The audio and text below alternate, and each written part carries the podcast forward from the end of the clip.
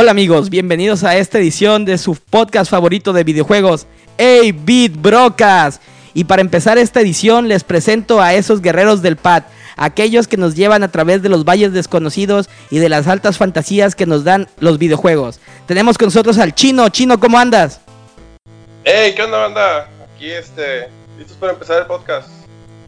Gracias, Chino. Tenemos por otro lado a nuestro mago blanco, Doros. Doros, ¿cómo estás?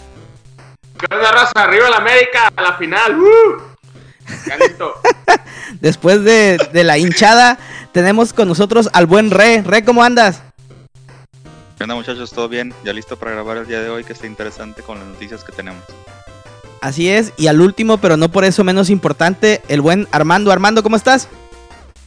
Hola, buenas noches, emocionado con esta nueva entrega. Así es, emocionados estamos todos, esperamos que la disfruten el día de hoy, estamos cargados de anuncios, de discusión y de todo lo que ha pasado en esta semana en los videojuegos.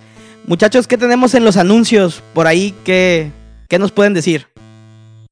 Bueno, primero que nada me disculpo porque me escuché como Lady Woo. Pero es que estoy Muchos estoy juegos.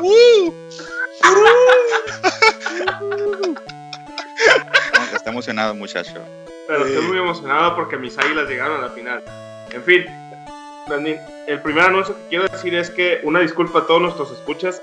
Habíamos estado promocionando durante la semana eh, que íbamos a tener de invitado a César Greenhouse de Mítica Studios. Para quienes no lo conozcan, eh, busquen en YouTube Soy Chilango. Es una parodia de Lady Beard, pero él lo hace en un estilo muy mexicano. Y por razones ajenas a él y a nosotros no pudo estar aquí con nosotros. Pero no se preocupen porque para el siguiente episodio aquí estará con nosotros en el podcast. Lo comprometemos Y al por- aire de que venga a grabar.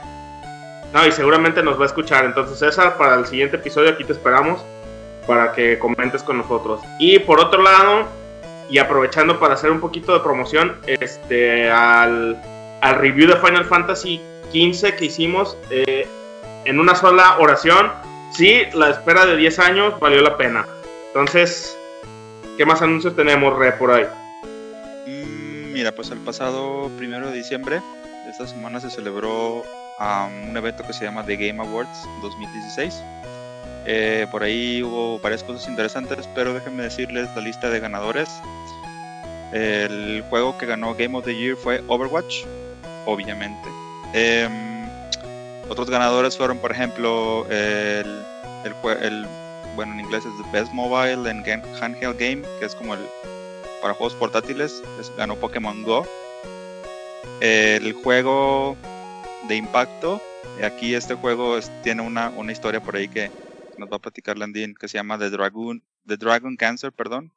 Sí, esa, esa historia, el juego no es muy conocido, se dio más en PC, pero está muy interesante porque es un juego que lo hizo un programador que es cristiano y lo hizo para representar cómo su hijo pasó todo el proceso de la quimioterapia y el cáncer. Les recomendamos que escuchen, hay un episodio que pueden buscar en un podcast americano que se llama Radiolab. En, en la página se meten y busquen Cathedral, catedral en inglés, y habla cómo, cómo vivieron la historia de la familia y el desarrollo de, de ese videojuego. Muy recomendable la historia y echarle un ojo al videojuego. Ok. Ah, otro juego que ganó juego independiente, uno que se llama Inside. Por ahí si tienen la oportunidad de revisarlo en, YouTube, los videos. El mejor juego de aventura y acción ganó Dishonored 2. El mejor juego de acción Doom, el nuevo. Em, este este me, causa gracia, pero el, el juego de de realidad virtual es Res Infinite. Algunos a lo mejor les suena, pero este juego es el que salió para Xbox, el que traía por ahí un periférico muy particular. Pero Sí. esa es la versión para Play 4. Sí, ya sé, ya sé cuál dices. Ajá. Por ahí, Si, por ahí si quieren investigar audio escuchas, por ahí chequenlo, es, es muy curioso. Bu- Busquen la, busquen la historia de este periférico que traía este juego en su versión de Play 2. Ajá. Eh, por ahí otro juego, el de, de juego de pelea, ganó Street Fighter V. El mejor RPG Witcher 3, que es el, el coco de Armando, porque no lo puedo. Oh, jugar. sí. Mi coco porque me encanta y no lo puedo jugar, pero ella está en planes conseguir un Play 4 y darle un cale. Por ahí, juego de estrategia ganó Civilization 4. Un juego de deportes o de carreras ganó Forza Horizon 3. Y el mejor juego de multiplayer y esports ganó Overwatch. Claro, fuerzas. Muy A bueno. ese último tú sí le has estado pegando, ¿verdad, Re? Sí, de hecho ya empezó la tercera, la tercera temporada del, del juego y no he tenido oportunidad de entrar, pero sí está muy bueno, muy recomendable. Sí, Oigan. entrar a jugar. Y a- aquí aprovechando que estamos este, dando la lista de ganadores de los Game Awards, yo quiero hacer Ya, notar que Ya vi el, ya vi el periférico. bueno, ahí No para lo que vean, había visto. ¿Qué onda con el periférico? Sí, está muy raro, cabrón. para, para que nuestros escuchas vean que sí, ahí vale la pena investigar un poquito sobre este juego. Es RES, así R-E-Z. Pero bueno, volviendo a la lista que estábamos diciendo, este, aprovechando esto de los Game Awards, aquí la nota la dio eh, el conductor Jeff Kigley cuando salió a darle a Hideo Kojima, como todos sabemos que es el creador de los juegos de Metal Gear, salió a darle el premio que le debieron de haber dado el año pasado por Metal Gear 5, pero que Konami eh, no lo dejó porque como todos sabemos Konami se volvió loco y de repente están haciendo unas cosas que, que ni al caso, ¿no? Con su historia y con todas las sagas de juegos que tienen. Entonces el año pasado básicamente le prohibieron a Hideo Kojima que si ni siquiera se apareciera en el show para recibir su premio. Entonces este año no solamente le dieron el premio que se ganó el año pasado, sino que aparte le hicieron como un upgrade y ahora se lo dieron en materia de, de, de un ícono de la industria, ¿no? Y este, ahí Jeff Kigley dio un, un speech muy emotivo. Ahí se los recomendamos que los busquen en YouTube. Entonces Hideo Kojima se ganó su, su premio como ícono de la industria. Y básicamente lo que, lo que dijo Jeff en, en su speech fue un gran, gran fuck you a Konami. Que aparte al día siguiente fue reforzado por Guillermo del Toro. No sé si vieron que en su Twitter puso así nada más, fuck you Konami. Sí, sí, buenísimo. Entonces, este... Es que sí. Después de lo del rollo del año pasado, pues ya Ajá. de que, de que hicieron que Kojima, o sea, cuando, después de que lo corrieron y quisieron que firmara 20.000 cláusulas de, de, ¿cómo se llama? Pues no podía divulgar nada, ni Confidencia- hablar ni hablar confidencialidad. nada. de confidencialidad, así exactamente. Este, pues sí, qué bueno, ¿no? O sea, Konami Entonces- ya, ya, ya que Konami destruyó, se autodestruyó básicamente. Eh, güey, Sí. están haciendo su negocio de pachinko. Pachincos así es, van a vivir de eso. Bueno, Entonces- eh, eh, hasta eso es el pachingo que no es este pachingo, no manches. Este, no es así como que la onda ya. Yo no sé, yo no sé esa cultura japonesa, güey, qué onda con Pero es eso. así como el equivalente de los calientes en México. Sí, es como Sí, un, un slot machine, ¿no? loca. Pero bueno, este, entonces, esta fue realmente yo creo que la nota, ¿no? Del, de los Game Awards. De veras, eh, si son fans de, de Kojima o si les interesa un poquito así como que saber del sentimiento de la industria en general en contra de Konami, chequen el speech que se echó Jeff Kigley, está en YouTube. Y también aprovecharon este espacio que le dieron a Hideo Kojima para mostrar un nuevo tráiler de su nuevo juego, Death Stranding. Eh, si no lo han visto, chequenlo, está muy bueno el tráiler, está muy al estilo de Kojima, muy pirata, muy misterioso, así como que no se sabe ni qué está pasando, pero te llama la atención. Y algo que también llamó mucho la atención es que a pesar de que ya se sabía que el juego iba a estar protagonizado por Norman Reedus de The Walking Dead, ya en este nuevo tráiler se ve claramente que va a salir Guillermo del Toro como un personaje más del juego y también Max Mikkelsen, que es quien, quien la hizo de, Hannibal Lecter en la serie de, Hannibal, o si un poquito más atrás fue el villano de la película de Casino Royale de James Bond.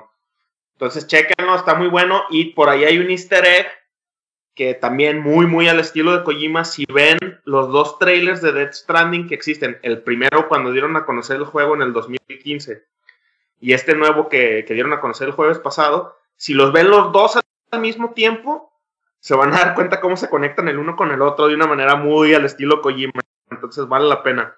Yo Y por último- no salió. Sí, yo, yo sí lo pude hacer con, el, con, con la aplicación, bueno, la página que se llama YouTube Doubler. Ah, sí, pero a mí no me dejó. Ah, este, te recomiendo que te metas así, YouTube Doubler solito, y luego busques por separado los dos trailers y Ah, les pegues la liga. Va, va, Sí, va. dale copy-paste a las ligas dentro del YouTube Doubler y, y para que te los ponga al mismo tiempo. Y pues sí está ahí piratón, ¿no? Y por último, Regino, Re, algo que creo que a ti te va a gustar mucho, este, salió un nuevo tráiler de Zelda, de Breath of the Wild. No sé si lo vieron, yo sí lo vi, este, el juego se ve muy interesante, pero a pesar de que yo soy muy fan de la saga de Zelda, la verdad, pues no sé, no sé qué pensar. No sé qué pensar y me sigue molestando un poco que Link salga sin gorrito y con ropa azul. Sí, aquí en realidad fueron dos videos, bueno, uno, uno que salió oficialmente ahí en el, en, el, en el evento y otro que soltaron por la página de YouTube. El que, el que salió ahí en el evento es un teaser eh, y así a grandes rasgos es, es un, un, adelantadito donde se ve cómo es el mundo, cómo es, no sé, por ejemplo, se ve ahí una, una como villa, cómo la naturaleza, cómo la naturaleza es diferente en algunas áreas. Se alcanza a ver lo que aparentemente es Zelda, una, una personaje de mujer. Y bueno, algunos, algunos de los personajes de los enemigos principales es un, un como pájaro que trae la misma, la misma ropa o la, o la ropa parecida a la que trae Link. Y el sí. otro nada más es este un, un como un, un walkthrough gameplay de, de, de una área. Este, y una área nueva, sigue, ¿no? Ajá, sigue demostrando cómo, eh, cómo si es apegado más o menos a lo que es Skyrim de que tiene diferentes maneras de llegar al mismo punto, puede llegar así de frente y estar atacando a todos, o puede rodear y ser más sigiloso y así, ¿no? Muy uh -huh. chido los dos videos. Muy bien. ¿Qué, ¿Qué más de, de, de, anuncios? Tenemos también el recordatorio que todavía está el Far Cry Blood Dragon en el Ubisoft 30. Eh, sigue el. Para que lo bajen los amigos que juegan en PC. Y también recordarles que ya se acabó pues la venta de otoño de Steam y se está rumoreando por ahí que la próxima venta donde nos van a sangrar con esos precios ridículos es aproximadamente el 22 de diciembre, que ya sería la Winter Sales.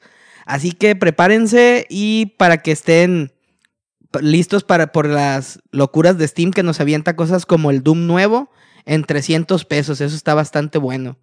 Algo más de, del de Last Guardian por ahí sale este este martes o cuándo sale? Sí, por fin, este, en algo que pareciera increíble, en solo unas semanas. Primero salió Final Fantasy XV después de 10 años.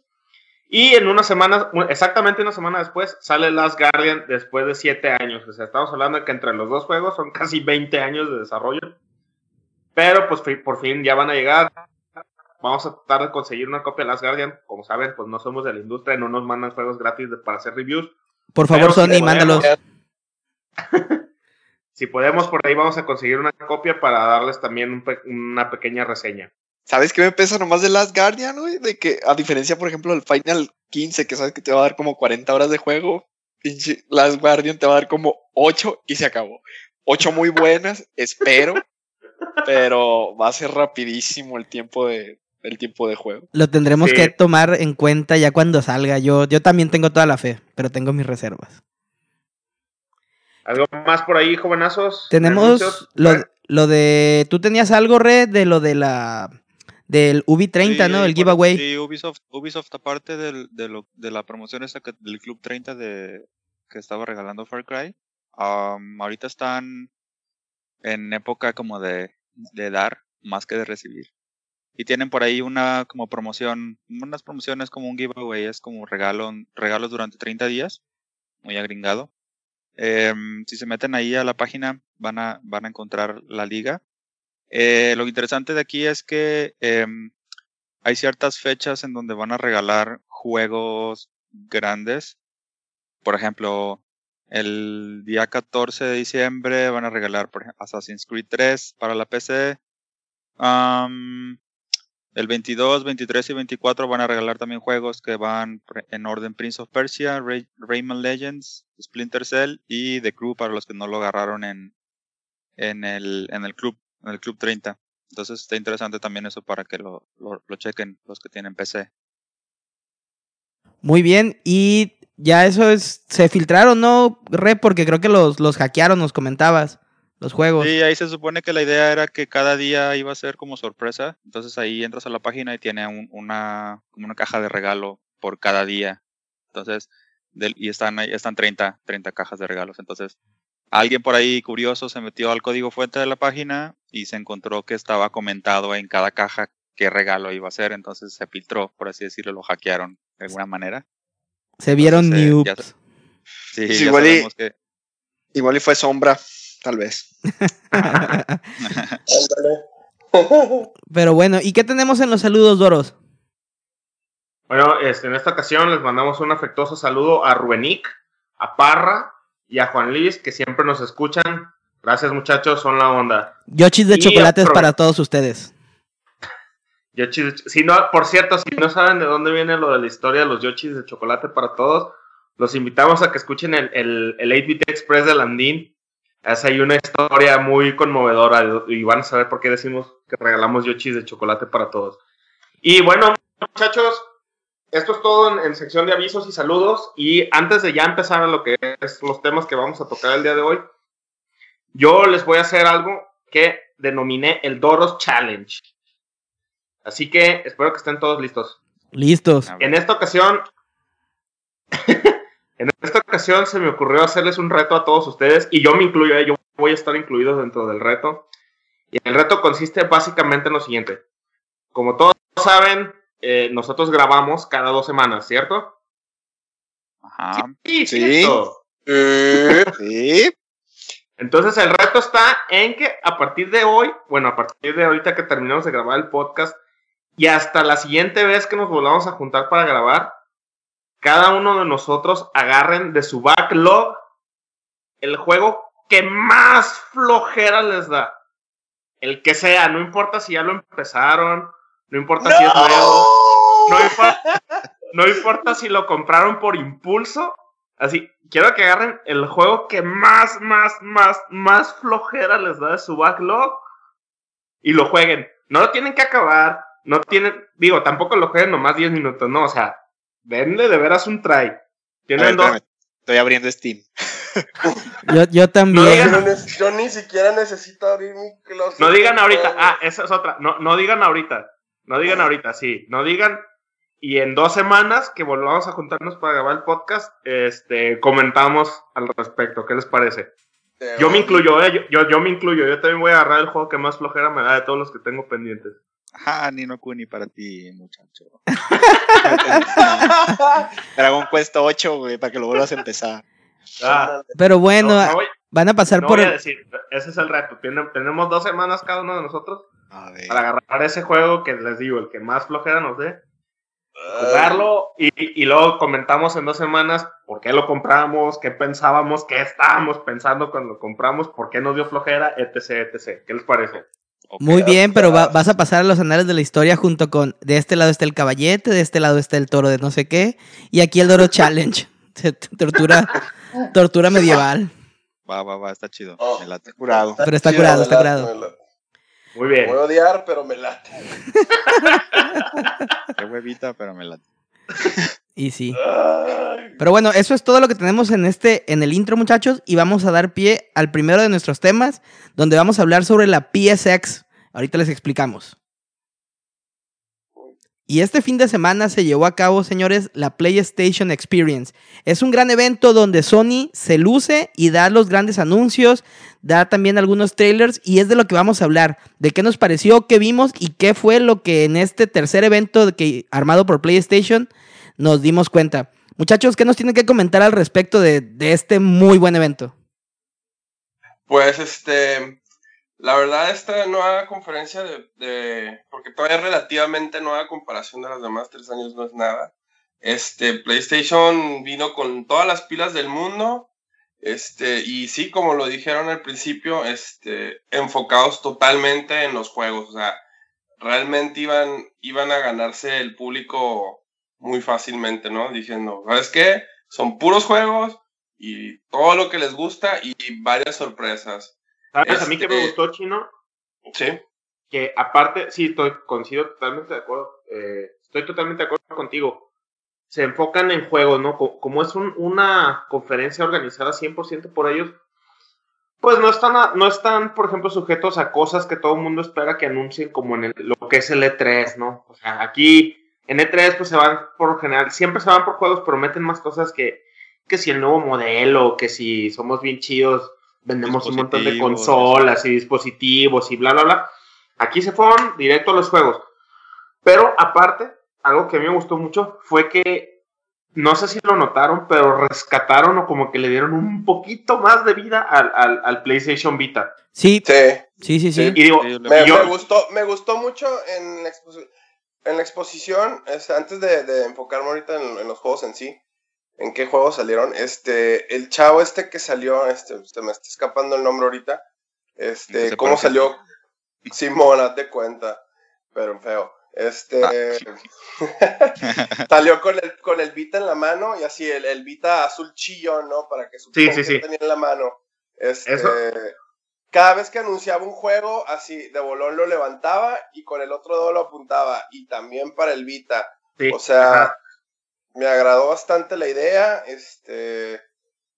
Sí, o sea, lo que sí, mm, creo que ningún juego era específicamente para el Vita, ¿no? Era por lo general estaba en uno y también para el para, para Play 4 y para Vita.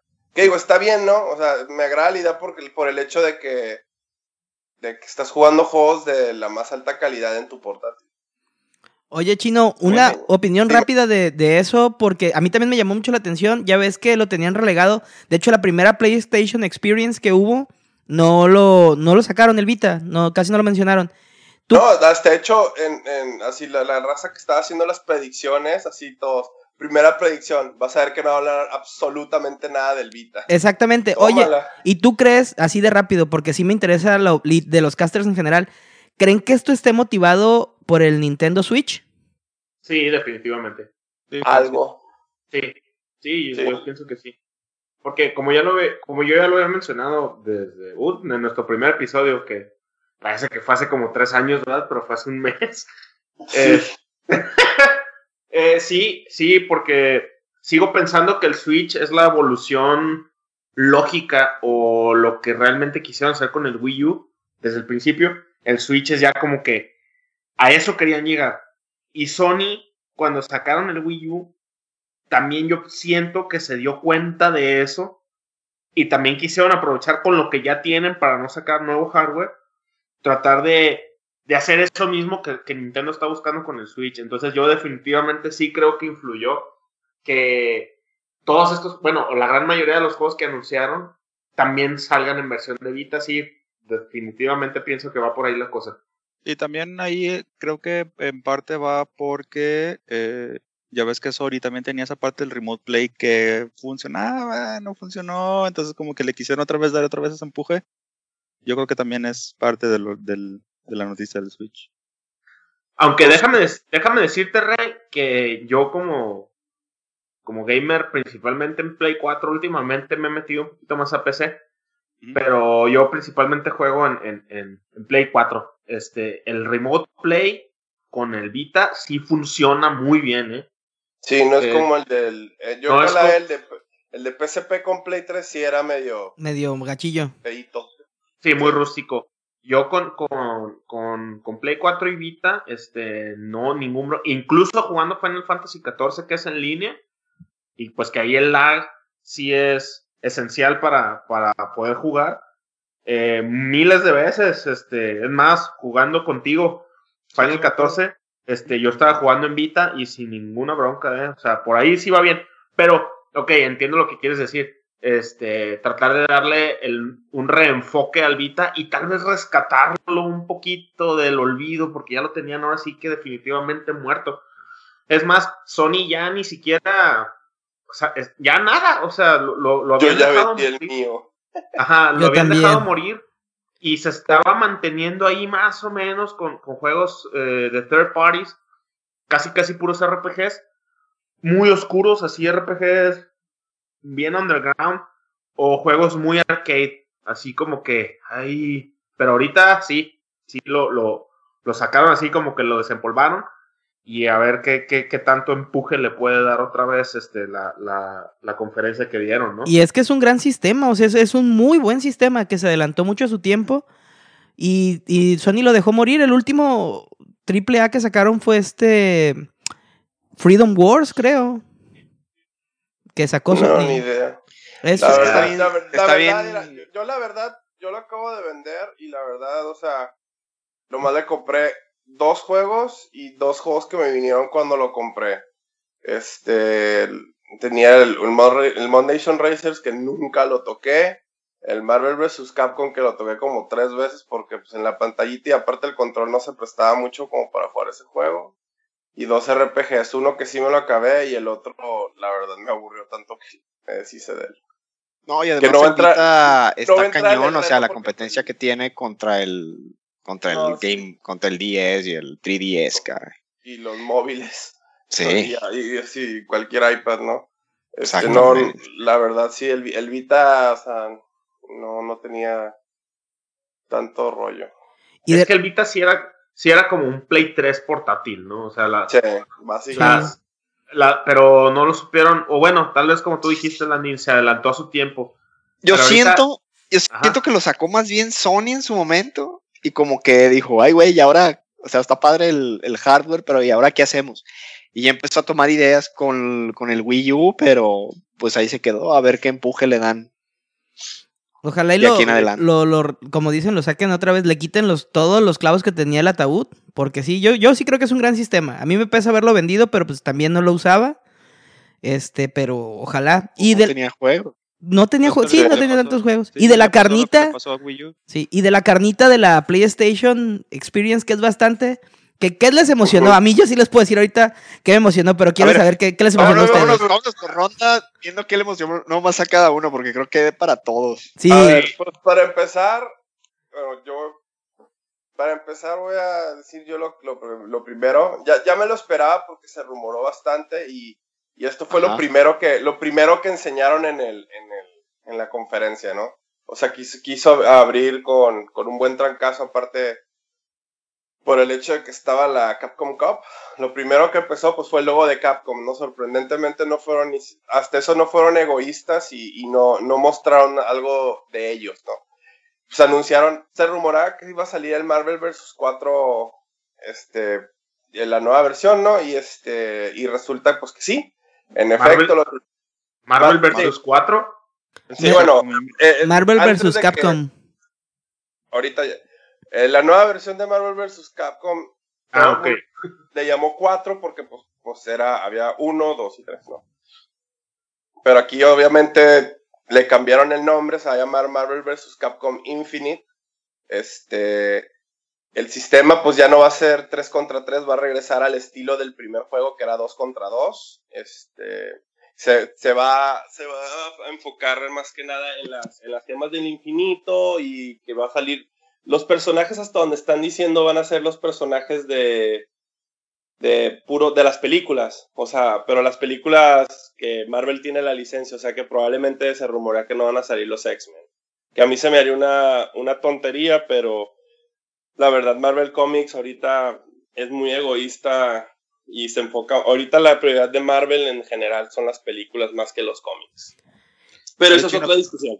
Pero, pero este juego entonces va a tomar o va a retomar lo que hacía, ¿cómo se llama? El Marvel primero. Super Heroes. Mira, va a ser dos contra dos como el Marvel vs. Capcom 1 y va a tomar la, y bueno, por lo, por lo poquito de gameplay que enseñaron, va a tomar la mecánica de las gemas, Que Sí. cada gema este, te daba un atributo diferente. De las Infinite Stones, ¿no? Sí, las Sí, Infinity. las Infinity Stones. De ahí viene el Este, nombre. Ajá, exacto. Este, de, se supone que, que va a ser así como ese juego de, de Marvel de hace, pues, de hace casi 20 años. Buenas. Ay, pues, Sí, muy bueno. Oye, Ya Chino, ¿y, y el, el- lo que enseñaron era gameplay? Yo pensé que era teaser. Ah, no, es que en el, como te digo, como fue la, la Capcom Cup, o sea, el torneo de Street Fighter, el mundial de Street Fighter en la, en la experiencia, porque, en la conferencia de Sony, porque, este, el, Sony ya ves que pagó por Street Fighter 5, o sea, el, el juego de Street Fighter es exclusivo en consolas Sí. en PlayStation 4, Sí, no sí, puede estar en Xbox, porque Sony metió lana para que Capcom hiciera Street Fighter 5. Para desarrollo y todo. Sony, aprovechando que tiene su conferencia de, de PlayStation Experience, ah, pues hizo también el torneo de, de Street Fighter. Entonces, mucho la, sabían que había mucho del público que iba a estar ahí, también iba al, torneo. Entonces, ¿de qué manera vas a empezar es- la conferencia? Pues vas a enseñarles el juego. Eso sí, el, jue- el juego en ningún momento Capcom dijo que, digo Capcom, digo, Sony dijo que, que era exclusivo para el Play 4 que no creo que, que vaya a ser exclusivo para Play 4, yo digo que sí va a estar en, en Xbox. Esta diferencia de Street Fighter, porque yo creo que Sony, si, si hubiera metido lana para sacar también el Marvel vs. Capcom, hubiera dicho en el primer segundo, exclusivamente para Play 4. Sí, claro. Pero bueno, este, eso es, el mundo se, todo el mundo se volvió loco, o sea, ya se los, aunque ya se lo esperaban porque se rumoró muy fuerte, el mundo, total alegría porque su sueño se concedió, ¿no? Y aparte, este, anunciaron el Marvel vs. Capcom 3, Para la PlayStation. iba a estar para, para, para consolas de esta generación. Ese sí, este, va a estar en, todos los, en todas las consolas y en PC. Pero Sony, ahí sí Sony, este, pagó los derechos para tenerlo exclusivamente en Play 4 los primeros cuatro meses. O sea, todo dice, ah, y aparte que en cuanto lo anunciaron, está ya disponible en la tienda. O sea, va a tener cuatro, cuatro meses de ventaja sobre PC y, y Xbox. Mm. Eso ya yo lo leí aparte, porque obviamente no te iban a decir eso en una conferencia de Sony. sí, sí, sí. Pero no, muy bien, o sea, este, ese fue el primer juego que dije yo, ah, ok. O sea, aunque ya me lo esperaba, fue, se sintió bien que me lo confirmaran. no sé ustedes qué, este, qué, qué juegos les gustó, este, Doros. A ver, Yo- ¿tú, Doros, eres el más, más intenso con PlayStation? Ah, no, no, jóvenes, aquí, aquí tratamos de dejar fanboyadas al lado dentro de lo posible. Sí, a veces no lo podemos evitar, pero. Pero no manches el Play. Pero de Us- Todo, todo fue un éxito. Sí, todo fue No, maravilloso. mira, a, a mí, este, yo lo comentaba contigo, Armando, este, la última vez que te vi en persona, sobre una serie de videojuegos que son muy viejas. De hecho, empezaron en, lo- en los 80, o sea, son juegos del 88, 89 que son RPGs, que son los Is. Y este, ¿te acuerdas que te comenté que yo los había descubierto, a pesar de que son muy viejos, los había descubierto hace aproximadamente un mes este, en, en PC, de hecho, por ahí tengo, tengo una idea, aprovechando, voy a hacer un, pe- un pequeño comercial, voy a hacer un pequeño express sobre esta serie, porque pienso que es una, una serie de, de action RPGs muy buenos, muy al estilo Zelda. Ya que en PSP está el i7. No, de hecho, y, Está muy y- bueno. y- y para Vita hay varios, y anunciaron el Is Origin, que digo, es la, es la primer precuela en una serie que tiene casi 30 años. Y lo anunciaron, como, como bien decía el chino al principio, para Play 4 y para, para Vita.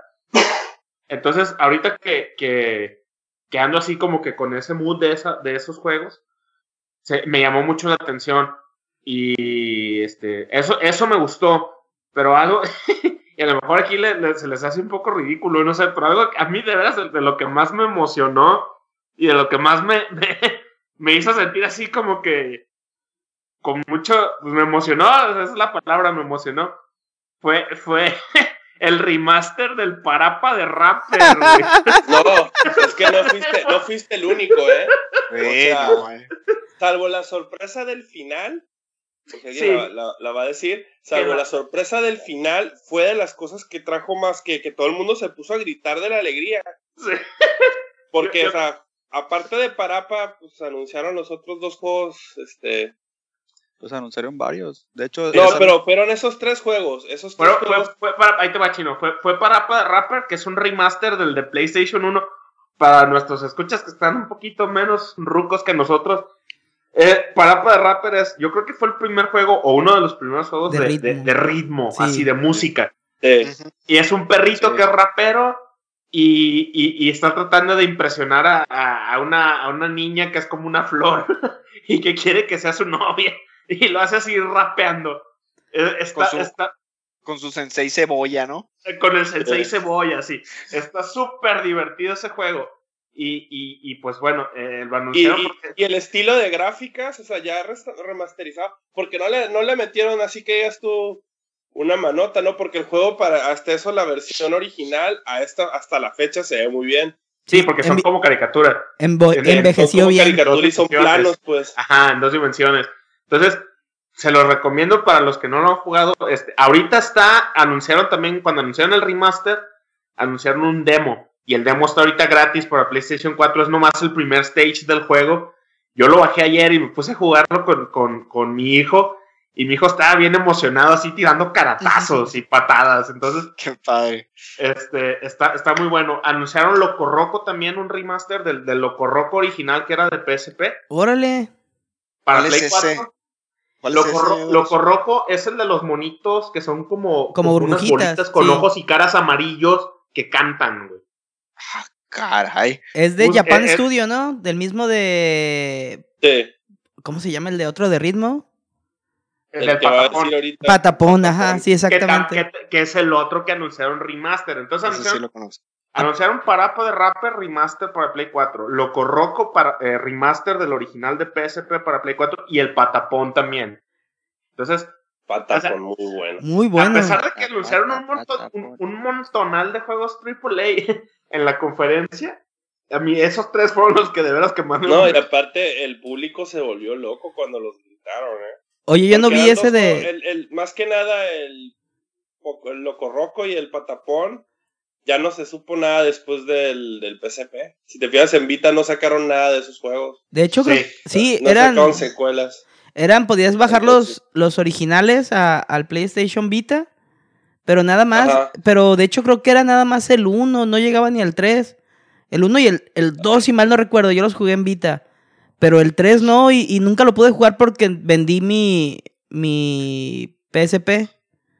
Pero sí, Oh, son muy buenos. No, No, pero sí debería estar. el- Bueno, quién sabe. me acuerdo. Algo bien, que se hizo pero- bien chistoso es que, aparte de esos juegos, incluyeron otros juegos que también son viejitos. Y, y antes, de, antes de mencionar los, viejitos, los juegos esos que son viejitos, como que es, no sé si es coincidencia o se pusieron de acuerdo las compañías o qué onda, pero como que es el año de la nostalgia, ¿no? Porque revivieron Parapa, Patapón, Loco Roco. En, este, en esta eh, conferencia anunciaron Windjamers también. Buenísimo, Ah, buenísimo. Wipeout, revivieron Wipeout, Origins, Wipeout, es llama. cierto. Oye, pero Hay un juego, el Wipeout son los tres, ¿no? Ya yo me gustan mucho. Sí, son los Sí. dos. Yo, yo tengo en el Play 3 el, el, el HD y el Fury. Sí, buenísimo. revivieron también Crash Bandicoot, y se lo hicieron trilogy, trilogía. Y hay un juego que se me hizo bien raro que lo hicieran, que lo sacaran, pero bueno. El, uno que se llama ese Garou Mark of the Wolf, que es, que es de los, como tipo como King of Fighters, Fatal Fury. Ah, sí, cierto. el- sí. Entonces como que, creo que como no que habían sacaron sacado- estos juegos así de que, ah, pues mira, vamos a jugar con la nostalgia un poquito y les vamos a dar a los fans. Oye, pero, pero ese de Windjammers, bueno, para los que no sepan, eh, también, en los 90 era muy común que este Sí, juego eh. estuviera en las maquinitas, en las tienditas de la esquina, así, donde, donde tus papás te mandaban a comprar las tortillas. Veías así el de las tortugas ninja, el Sunset Riders, por ahí tal vez el Metal Slug. Y el Windjammers estaba, era muy común y es un juego que es como, como el Pong, Pong. como Pong, ajá, pero de, de, de güeyes que se avientan frisbees. Y Un playero. es un, ajá, entonces están los monos en la playa y se hace así la vista por arriba, así, este, un overview, y se avientan frisbees y puedes hacer poderes y el chiste es pues como meterle gol al otro jugador. Sí. Yo, a mí me gustaba un montón jugarlo y también. Sí, sí me sorprendió cuando lo anunciaron. Y pues también, o sea, por ejemplo, este juego sí se me hace perfecto para el Vita, la verdad. Así como Sí. para, para cuando andas de viaje o algo así como que perder tiempo unos 15, 20 minutos, se me hace excelente, una, una muy buena elección. Era bien para difícil. No, pero si le Sí. meten competitividad, o sea, si le meten multiplayer en línea, Sí trae multiplayer en línea. Sí trae No, multiplayer. Es que, con- ¿sabes qué? con Ex- eso. Existe un, juego, existe un juego muy parecido al Windjammer que creo que lo hicieron para PC y creo que estaba pegando ese juego. Entonces yo digo que por eso revivieron la, el juego de Windjammers en sí. Pues, vamos a hacer el original y lo vamos a hacer en línea. El otro ya lo vi, no, no, no, no, ahorita no me acuerdo el nombre, pero hay una versión de en PC de, de un juego muy, muy similar, que es así de tirar frisbees y eso. Sí, es- entonces estaba chido. Otro juego que, que a mí me llamó la atención es que anunciaron muchos, seguramente, o sea, así de, de, de mi cabeza se me están pasando muchos que anunciaron, pero otro que me llamó mucho la atención fue uno, uno que se llama What Remains of Edith Finch. No sé si lo vieron. Ah, ese se ve bien locochón. Ajá, es de los creadores del Unfinished Swan para de Play 3. Es un juego muy artístico, muy. El, el Unfinished Swan, estoy hablando de Unfinished Swan. Es un juego muy artístico y así como que en blanco y negro, muy del estilo del Flower o de esos Una juegos. experiencia audiovisual más que un juego, ¿no? Que les dicen. Ah, exactamente.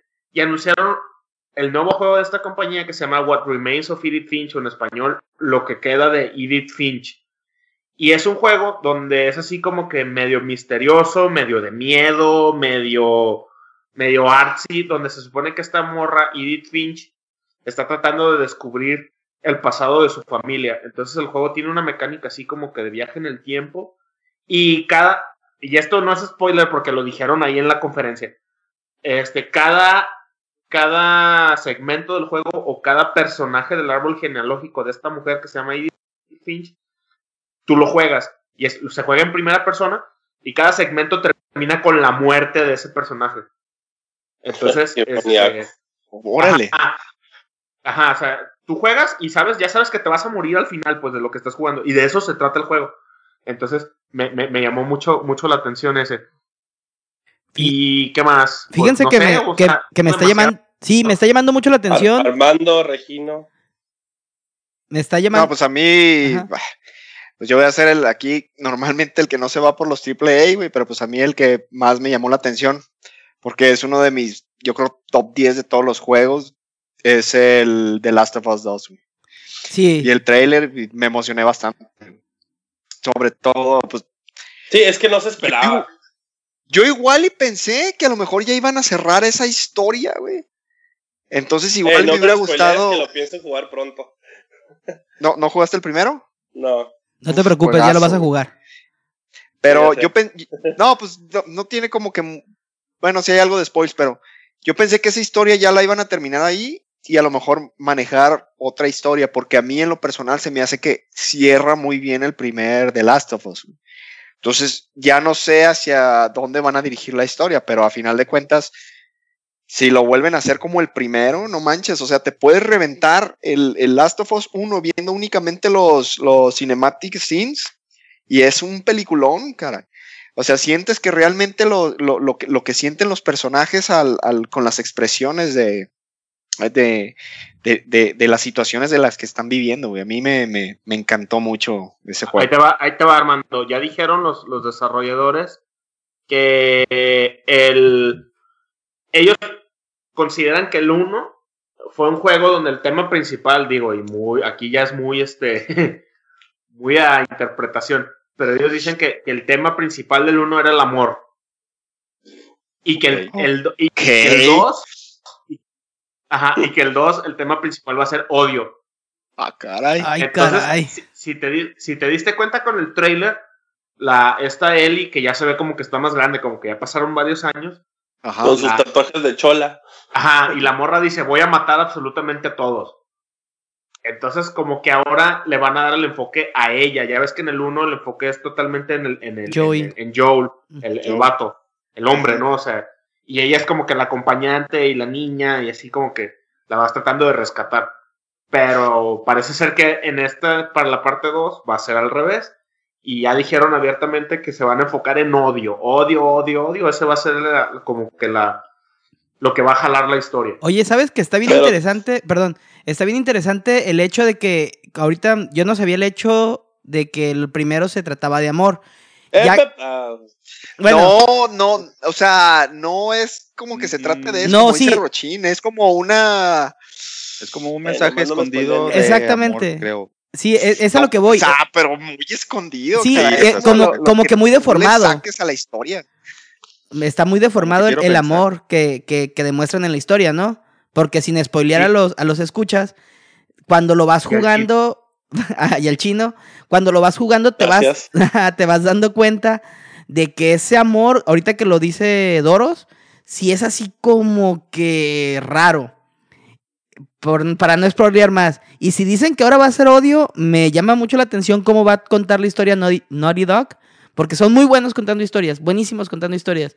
Y cuando dicen eso sí me emociona el saber cómo van a enfocar en odio, qué tipo de odio Pues van a que- enfocar. Es que sí, sí está cañón, porque, o sea, de por sí el primero está muy cargado de, de escenas violentas, entonces, pues, ya como que dices, ay, caray, pues ahora se va a tratar de odio, pues, ¿qué más van a hacer? No Super sé. gore.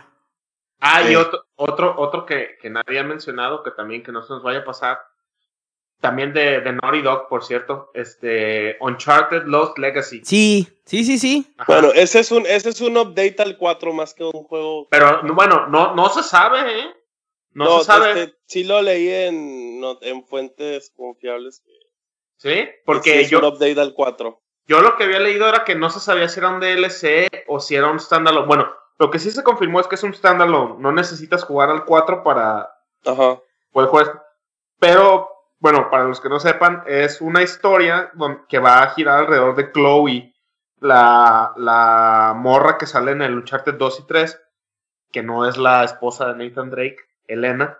Es una historia totalmente independiente y va a ser como que enfocada a, a Chloe y a otra mujer dentro de, de la saga. Entonces, quién sabe. Fíjense, yo soy muy fan de Uncharted y pienso que, que Uncharted 4 fue un muy buen cierre de la, de la, de la serie. Porque el 3. Igual, como- no me lo spoilees porque me lo Fue- tienes que. ¿Fue, fue mejor que el 4 fue mejor que el 2, Doros? Fíjate que sí. ¿Sí? Órale. Entonces, cuando vengas, por favor, me lo puedes. Esa está, En ca- está en mi opinión, de en, ganar. en- en mi opinión, eh, en mi opinión, ahora sí que estoy hablando únicamente por mí. Ujú. El, el 1, pues fue lo que es. El 2, pues así.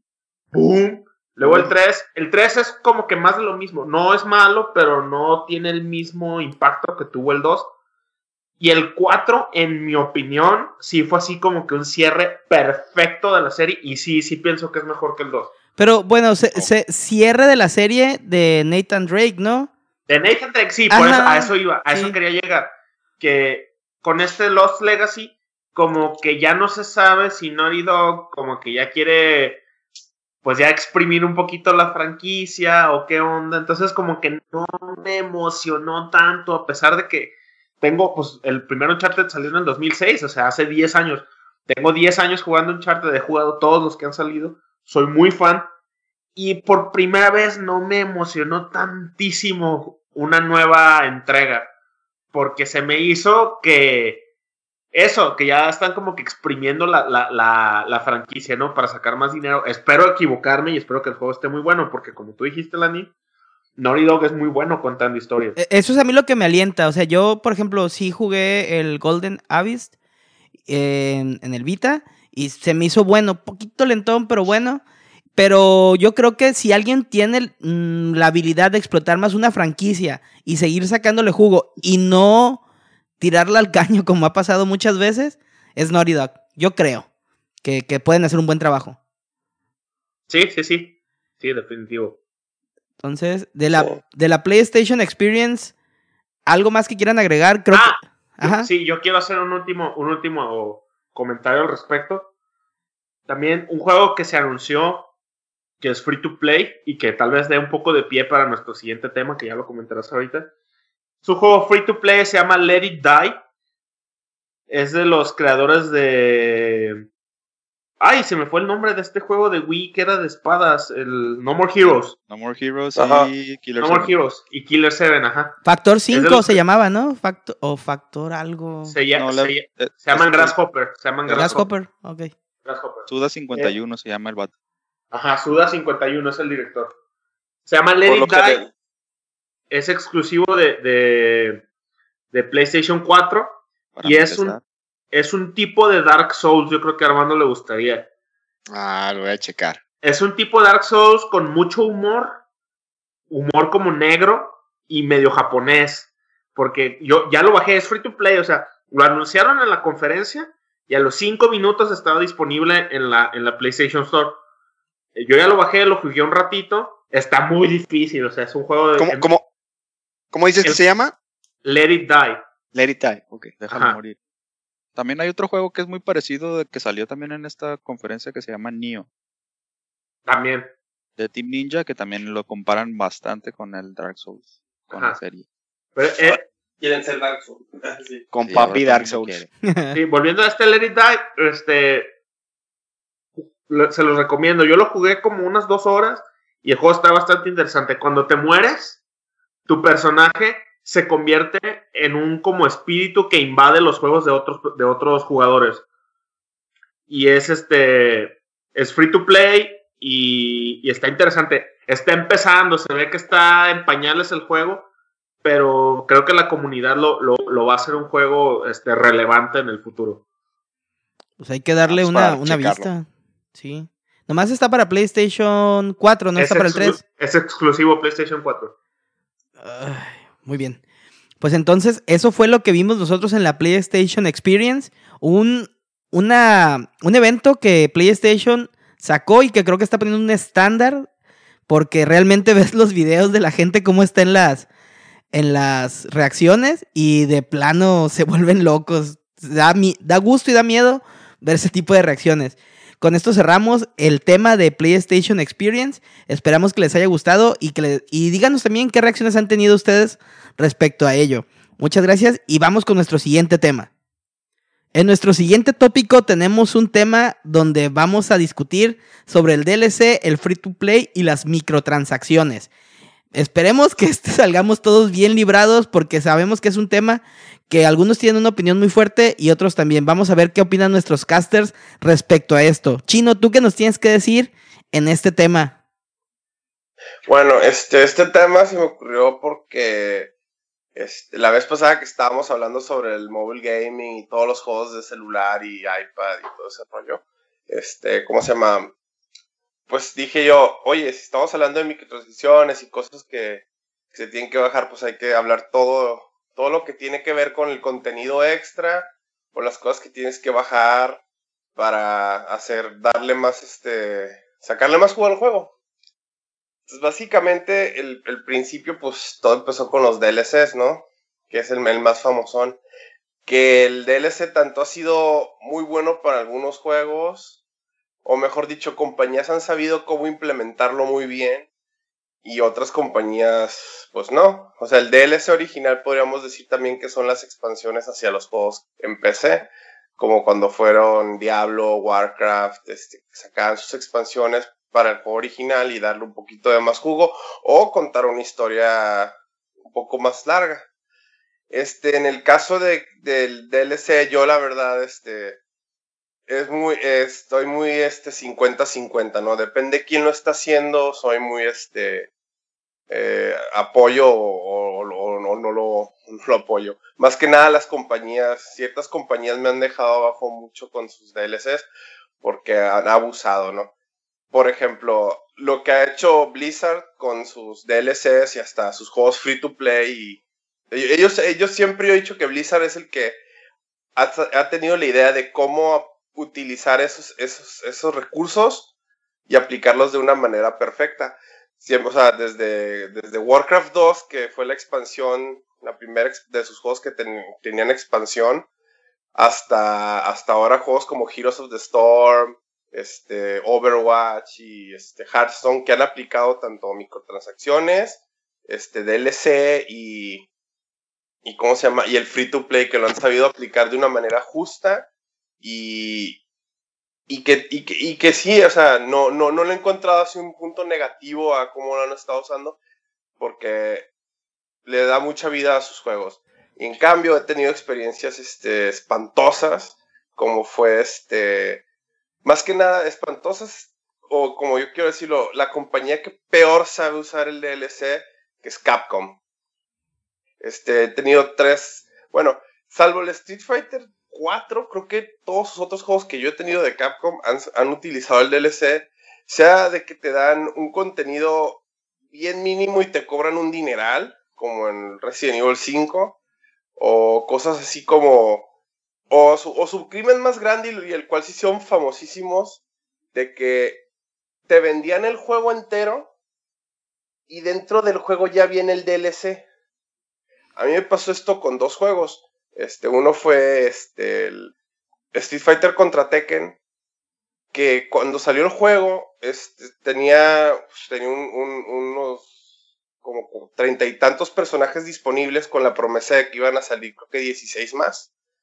Pues resulta que cuando salió el juego, unos hackers se les hizo bien fácil meterse a la información del disco y encontraron que los 16 monos que se iban a salir hasta como meses después ya estaban programados completamente. O sea, nomás era O sea, tu DLC básicamente no estaban bajando un DLC, estabas bajando una llave que los iba a des, des- des- este, abrir. Desbloquear. Los iba a abrir y, y tener, desbloquear y tenerlos disponibles para que juegues. Pero sí te fuiste como. juego de Cap- el segundo juego de Capcom que también me la hizo así fue el Mega Man 10. Que también te, te venía el juego entero y nomás, y nomás este, a, a los 3, 4 meses dice, ah, baja el modo extra para jugar con Bass y cuatro, y cuatro enemigos extra con armas. Ah, pues resulta que también desde el principio ya venía el juego. Ya ¿Y cuánto duró eso? ¿Cuánto duró eso? Que, ¿Cómo que en, en aspecto de cuánto? De que te Ah. decían, ah, ya está el DLC. Meses. Ah, no, meses. te decían desde el DLC, te lo decían como cuatro meses o cinco meses después. No, pues es una grosería. caray. Entonces sí, todo el mundo sí le tiró a Capcom horrible porque este hicieron eso, ¿no? De que te, te- te venden un juego entero y la información ya está ahí adentro y, es- y estos en lugar de darte este material extra, pues obviamente te, te atoraban por algo que ya habían hecho. Pero. A mí me molesta de, los DLCs que ya ahorita es parte integral del desarrollo de un juego. Sí. E in- incluso en juegos que antes no lo hubieras pensado. O sea, ahí está. Y, ay, joles. Bueno, no tengo mejor ejemplo, pero no, no, no quiero que me vayan a empezar a tirar de fanboy. Pero el Final Fantasy 13 2. O sea, Ah, desde- sí. Desde que anunciaron el juego, ya habían anunciado DLC. Y lo mismo están haciendo ahorita con el Final Fantasy XV. Que si bien, lo dije al principio del cast, el juego valió la pena y el juego es muy bueno, ¿por qué ya desde ahorita tener que estar esperando o tú como fan saber que el juego que compraste ni siquiera está completo porque te van a meter DLC a fuerzas? O sea, Square Enix tampoco canta mal las rancheras en cuestión de, de, de mal Sí. DLC. No, Porque- no, no, no. Y, y hay unos ejemplos peores, güey. No sé si te acuerdas que el Prince of Persia de PlayStation 3, el final del juego está en el DLC. No.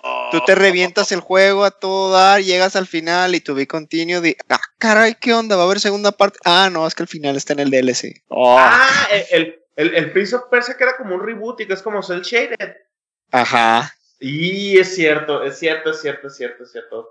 Sí, o sea, ya es como, como, te digo, ya es parte integral del juego. O sea, dicen, vamos a hacer un juego AAA, el que sea, y les vamos a vender un Season Pass. Y lo peor, yo pienso que lo peor es que la gente lo compra. O sea, hay una campaña, no sé si la han visto en internet, que eh, se llama No preordenes juegos. Ah, sí.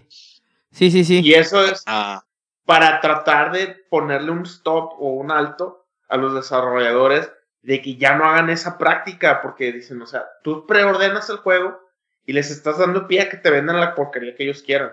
A veces es bueno, la gran mayoría de las veces es malo. Volviendo al caso del Final Fantasy, eh, del, del 13-2, del 15, pues quién sabe, porque el juego acaba de salir y no tengo ni idea de qué se les ocurra meter en DLC, pero es un hecho que lo van a hacer. Si ahorita te metes a la PCN o al Xbox Live, ya está el Season Pass y el Season Pass cuesta como 30 dólares, que con el tipo de cambio a 21 pesos, pues échale matemáticas. Sí, son estúpidos. Ajá. Con el 13-2 fue así de, el juego salió y el juego, personaje, o sea, tú dices, es una secuela directa del- de un Final Fantasy, ok, a algunos les habrá gustado o no el 13, el 1, pero es secuela directa y uno esperaría ver a personajes con los que jugaste en el 1 o ver... Ah, que te pican un Raiden, ¿no? Ajá, por dónde siguió la historia. Y no, resulta que si quieres, por ejemplo, saber qué pasó con Sass y con su hijo, ah, cómprate el DLC. Si quieres saber, ese, yo no, ese yo nunca lo compré, entonces ni idea, caray. yo, Yo, sí tampoco lo lo compré y no valen la pena y no aportan nada al juego, ni a la historia. Igual, si quieres saber por qué Lightning tiene el conflicto con Cayus, el, el, el malo del pelo morado, ah, cómprate el DLC porque lo único que te vamos a decir en el juego, en el core game, es el intro y el CG del intro. O sea, esas cosas, la, la verdad, a mí se me hace así como que A lo que ves, muy mal, muy mal. estamos no, yo sí peleados. pagué por esas cochinadas y creo que todos los DLCs, o sea, el, no, y más el último, el del, el de, el de Lightning, este, el, el último DLC del, del 13.2 de Lightning, este, tenía, creo que dura 6 minutos para acabarte ese, ese DLC, que era una, era una mentada de madre. Y los otros, también hay otros, pero también hay sí, otros juegos que tienen DLC muy feo, por ejemplo, los Batman, los Arkham Knight, Ah, Bueno, sí. los Arkham, también. Que el DLC es los- vilmente nada más es mapas y te ponen a jugar con, con contra monitos y así, o sea, ni Pero ahí siquiera solo- aporta hasta, nada. hasta ahí por eso, ahí todavía te lo dicen y, y te dicen que tiene, ¿no? O sea, yo digo que Square Enix sí, cuando sacó los DLCs de, del Final 3 es que se unían a continuar la historia y saber más cosas, te, te echaban mentiritas. No, o sea, los de Batman todavía ya sabes que son y te puede valer gorro y no afecta nada en la historia ni en el juego. No sé si, no sé si concuerdan conmigo Sí. en eso. Eh, Es que el, Sí, problema sí, es que te condicionen eh, la experiencia de jugar o la experiencia del lure a, a comprar el DLC, vaya. Y, y lo hace todo mundo. Nintendo antes se vanagloriaba de que sus juegos no tenían este continuaciones y eso. Y hicieron lo mismo con Mario Kart 8, que, que no es de historia, pues, pero son personajes nuevos, pistas nuevas, que expanden y estoy haciendo grandes es- comillas en el aire. Pero está bien, mira, está bien. Cuando yo no tengo nada en bronca de ese tipo de DLCs, si no es como cuando te dije que ya vienen preprogramados, o sea, o, o sea, que salen ya después, o sea, ya, ya es un año que salió el juego y dicen, ah, ok, ya te vamos a dar a Link o algo así. Ya te casas, ok, le han estado metiendo más al juego. Pero le te cobran un, un dineral, por ejemplo, para jugar con, con Ryu, no lo desbloqueas, lo compras. Para jugar con. Eh, estoy hablando. Hasta donde yo se los compraba su paquete y era bien barato. a mí me dijeron. No, era Pero caro, ¿no? Ryu era caro en, en Smash Bros. de Wii. Sí, hay, como hay como paquetes, sí los puedes comprar un poquillo más baratos, no es así como que es la gana. Pero tampoco, pero ¿qué tanto estás pagando por el paquete, por ejemplo, todos los monos? No, no hay un paquete de todos los monos, según tengo entendido. Ah. O sea, te venden el paquete, por ejemplo, te venden el paquete de Cloud con, aparte, no sé, cuatro gorros que tienen que ver con Chocobo y bla, bla, bla. Y aparte el, el, el traje de, mm, no sé, un, un, traje, un, un set de trajes de gorro y traje para Mi y Cloud y, y, su, y su stage. Sí, o por- venden el de Ryu. Ajá, o sea, son cosas que te condicionan. Por ejemplo, ah, yo, yo cuando recién compré el PlayStation 4, jugaba Destiny. Y por ejemplo, hay misiones o raids que no puedes jugar con tus amigos, que de por sí son pocos, si no compraban la expansión. De, ya salieron como tres o cuatro y lo dejé de jugar. Pero sí es medio frustrante este, que, que no puedas que no puedas jugarlo porque tú ya compraste la expansión y tu amigo no. O sea, tienes que hacer las mismas misiones. Aquí cambiando un poquito de tono, eh, uno, o sea, ya, ya viendo que ahorita estamos como un poco de tono negativo con lo de los DLCs, u- unos DLCs que yo he disfrutado muchísimo, porque se me hace que los han hecho de buena manera, son los del Border, Borderlands 2. Ujú. Aquí lo, lo que hicieron los programadores es, hace cuando tienes tu historia principal y aquí tienen sus, tu Season Pass, ¿no? Ya te dan, no, pues una historia de, de, de que eres como una especie de cazador de monstruos.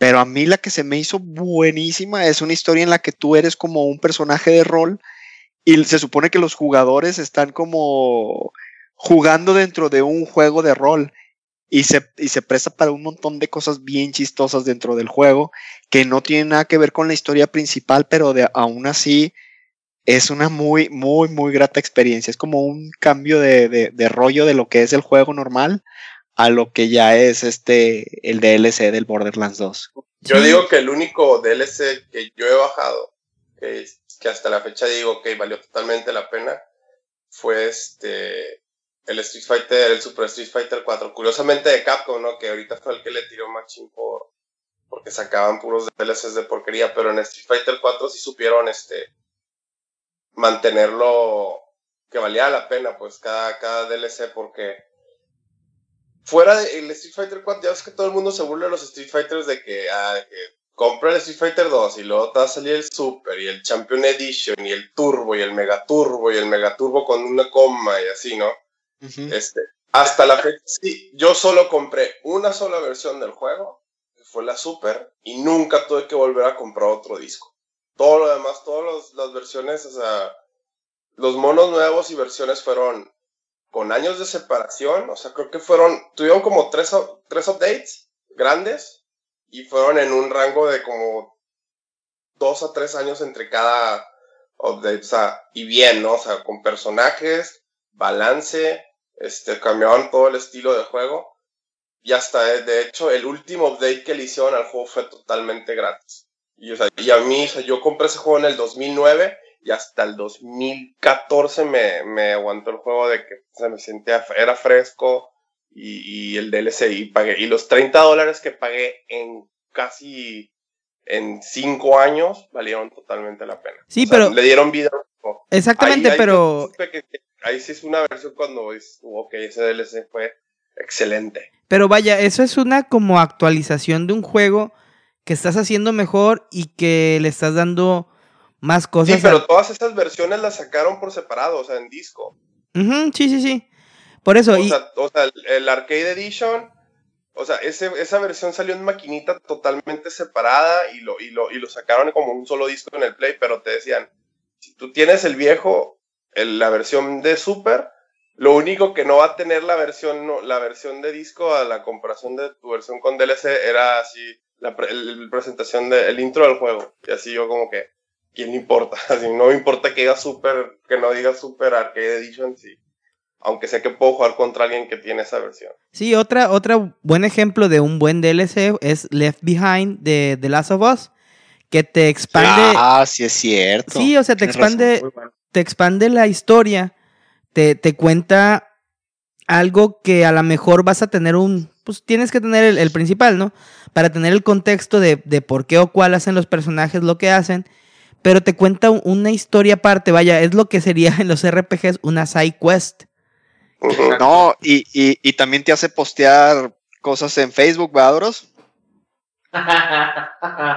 sí, ni Oye, por cierto, bueno, no, y también Aquí nadie ha jugado el Witcher 3, ¿verdad? Uh, no. Porque ya ves que la, en, los, en los premios fue el que la expansión, o sea, el DLC de ese juego ganó mejor RPG, porque en ese año no hubo ni un RPG decente. Sí, o Pero aparte ¿Mande? Witcher 3 sí, sí se. Witcher 3 sí se cuece aparte porque todos los DLCs del juego son gratis. Y eso te lo dicen desde, sí, desde que lo compras. Mm. Yo no lo tengo, pero tengo amigos que sí lo tienen y lo he visto con mis ojitos. Cuando lo compras y abres el juego, o sea, abres la cajita del juego, trae como. Bueno, ya ves que ya no vienen los juegos con manuales, ahora vienen así como con cartitas y cosas así. Viene un como un disclaimer y dice así de que este juego, gracias por comprarlo, nosotros en CD Projekt Red, bla, bla, bla, todos los DLC son gratis. Eso no me lo sabía.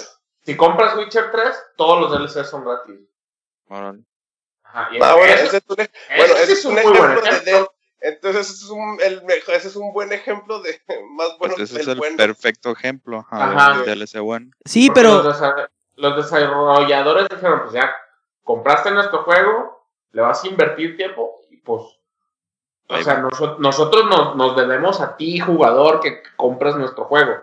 Entonces ahí te va todo gratis. Eso está, pues está muy...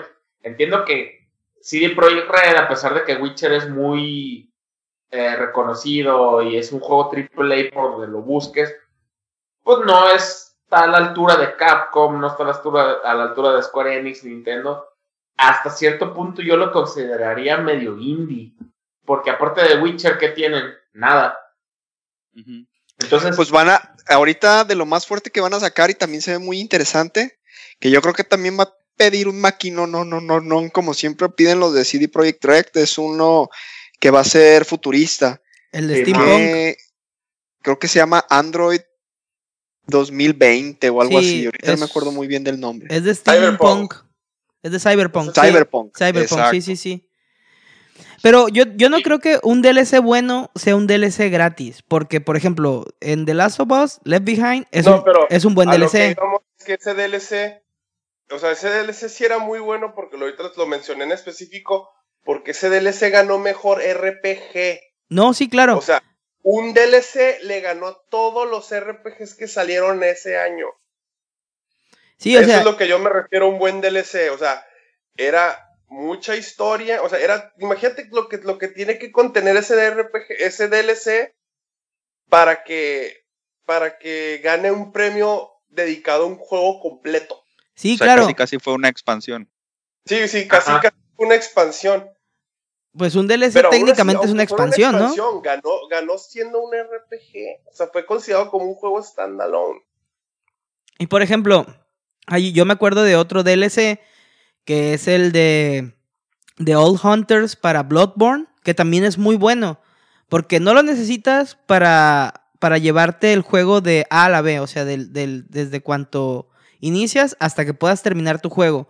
Te expande en el en la mitología del juego y te hace saber cosas que que dejan afuera no intencionalmente para venderte un DLC, sino que dejan afuera porque a lo mejor, como cuando escribes un libro, cuando escribes una historia, son cosas que tienes en el, en el lore aparte, como cuántas cosas de Star Wars no se quedan en el tintero porque pues no puedes contar en, en las películas todo lo que pasa en el universo que tú creas, ¿no?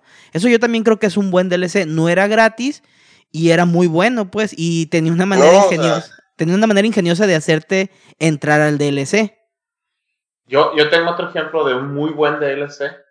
También standalone, no es gratis. Pero es algo que, que yo quisiera ver que hicieran más, más compañías. En el Red Dead Redemption, ahí el único DLC que sacaron, bueno, no es cierto, no fue el único, pero el único con historia. Esa era el Undead Nightmare. Eh, y este DLC era standalone. Lo podías comprar sin ni siquiera tener el juego original. Y lo que De hecho, hicieron, lo vendían separado, ¿no? te lo vendían separado. ajá, o sea, lo podías bajar digital o si tú ibas y lo querías comprar en disco físico, eran dos discos por separado. No necesitabas el juego, el main juego para poder jugar el Undead Nightmare. Y lo que hicieron fue que era como una historia de Halloween. Era así, los personajes del juego, todos los personajes del juego, eh, y los metieron en un escenario de zombies. Y estaba divertido y no le agregaba a, a- a la historia del juego en sí, no le agregaba absolutamente nada. O sea, simplemente dijeron, vamos a agarrar estos mismos personajes, este mismo mundo, y lo vamos a hacer de zombies. Y no tiene nada que ver. Y es un pretexto si te gustó el Red, Red Dead Redemption. Si te gustó, pues aquí tienes un buen pretexto para jugarlo un poquito más si ya te lo acabaste. Y si nunca lo has jugado, aquí tienes un buen pretexto para ver por qué a todo mundo le gusta. Entonces, eso se me hizo muy bien porque, vaya, si, si lo jugabas o no, no, no te quitaba nada del juego principal. Y si no jugabas el juego principal, pero jugabas el puro DLC, te despertaba la curiosidad de jugar el juego, el juego, ¿no? El, el- el puro Red Dead Redemption. Entonces, eso también se me hizo muy, muy bueno. Ese es otro ejemplo de un buen DLC, en mi opinión. Oigan, cambiando a microtransactions, yo les voy a hacer una confesión de lo más bajo que he hecho en alguna ocasión en cuestión de microtransactions, güey. Es en el Final 11, ya ven de que, pues, aparte de que era un juego en el que tenías que pagar mensualidad para poderlo jugar porque era un MMORPG, yo confieso que llegué a comprar Heal ya, ya, ya que era high level para poder seguir avanzando porque era una perrisa sacar dinero en ese juego. Yo, yo, Yo sí compré Heal. Yo, yo también, yo también voy a confesarme aquí, güey. Yo llegué a comprar 10 millones de. ¿Quiénes ¿Para son cuál? ¿Para el 11 Regresen a también? Se sintieron débiles, va, desgraciados. Para el 11, sí, para el 11, güey. Era imposible hacer dinero en ese juego. Era una perrisa para sacar dinero. Mucho grinding o como. Sí, Mucho. No, pero mucho de, de- Te estoy hablando de que tenías que grandear 50 horas para sacar 100 mil Gil, güey. Entonces, No, y aparte estaba- tenías que competir, com- competir con chinos y japoneses que popeaban los enemigos antes ahí a ellos que a ti y así. Estoy tratando de acordar de un juego que haya aplicado eso, pero no. Yo, yo confieso que compré en microtransacción y en un juego no de móvil, en el Child of Light, compré unas piedritas o no sé qué fregados para, dizque para hacerme más poderoso y la verdad no me ayudaron en nada. O sea, si comprabas un, comprabas un paquetito así de que compra las, las piedras de Lemuria y que no sé qué yo. Bueno, pues es- son 50 centavos de dólar.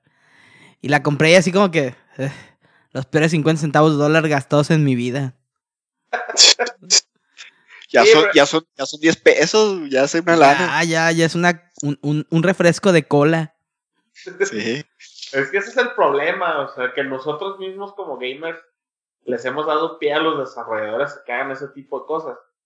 Aunque hay unos desarrolladores que se lo toman con bastante gracia, como los de Bethesda, cuando sacaron su DLC de la armadura del caballo y que costaba 60 dólares, no sé si se acuerdan. No, a ver cómo está eso. A ver, eso cómo lo tomó. ¿No sabían eso? ¿No se sabían esa? Cuando A salió, ver, cuando, a sa- ver. cuando salió Oblivion en consolas. Ajá. Ajá. Eh, Para PC también, ¿no? Sí, para PC también. Pero fue cuando, cuando recién salió para consolas, que habrá sido 2007.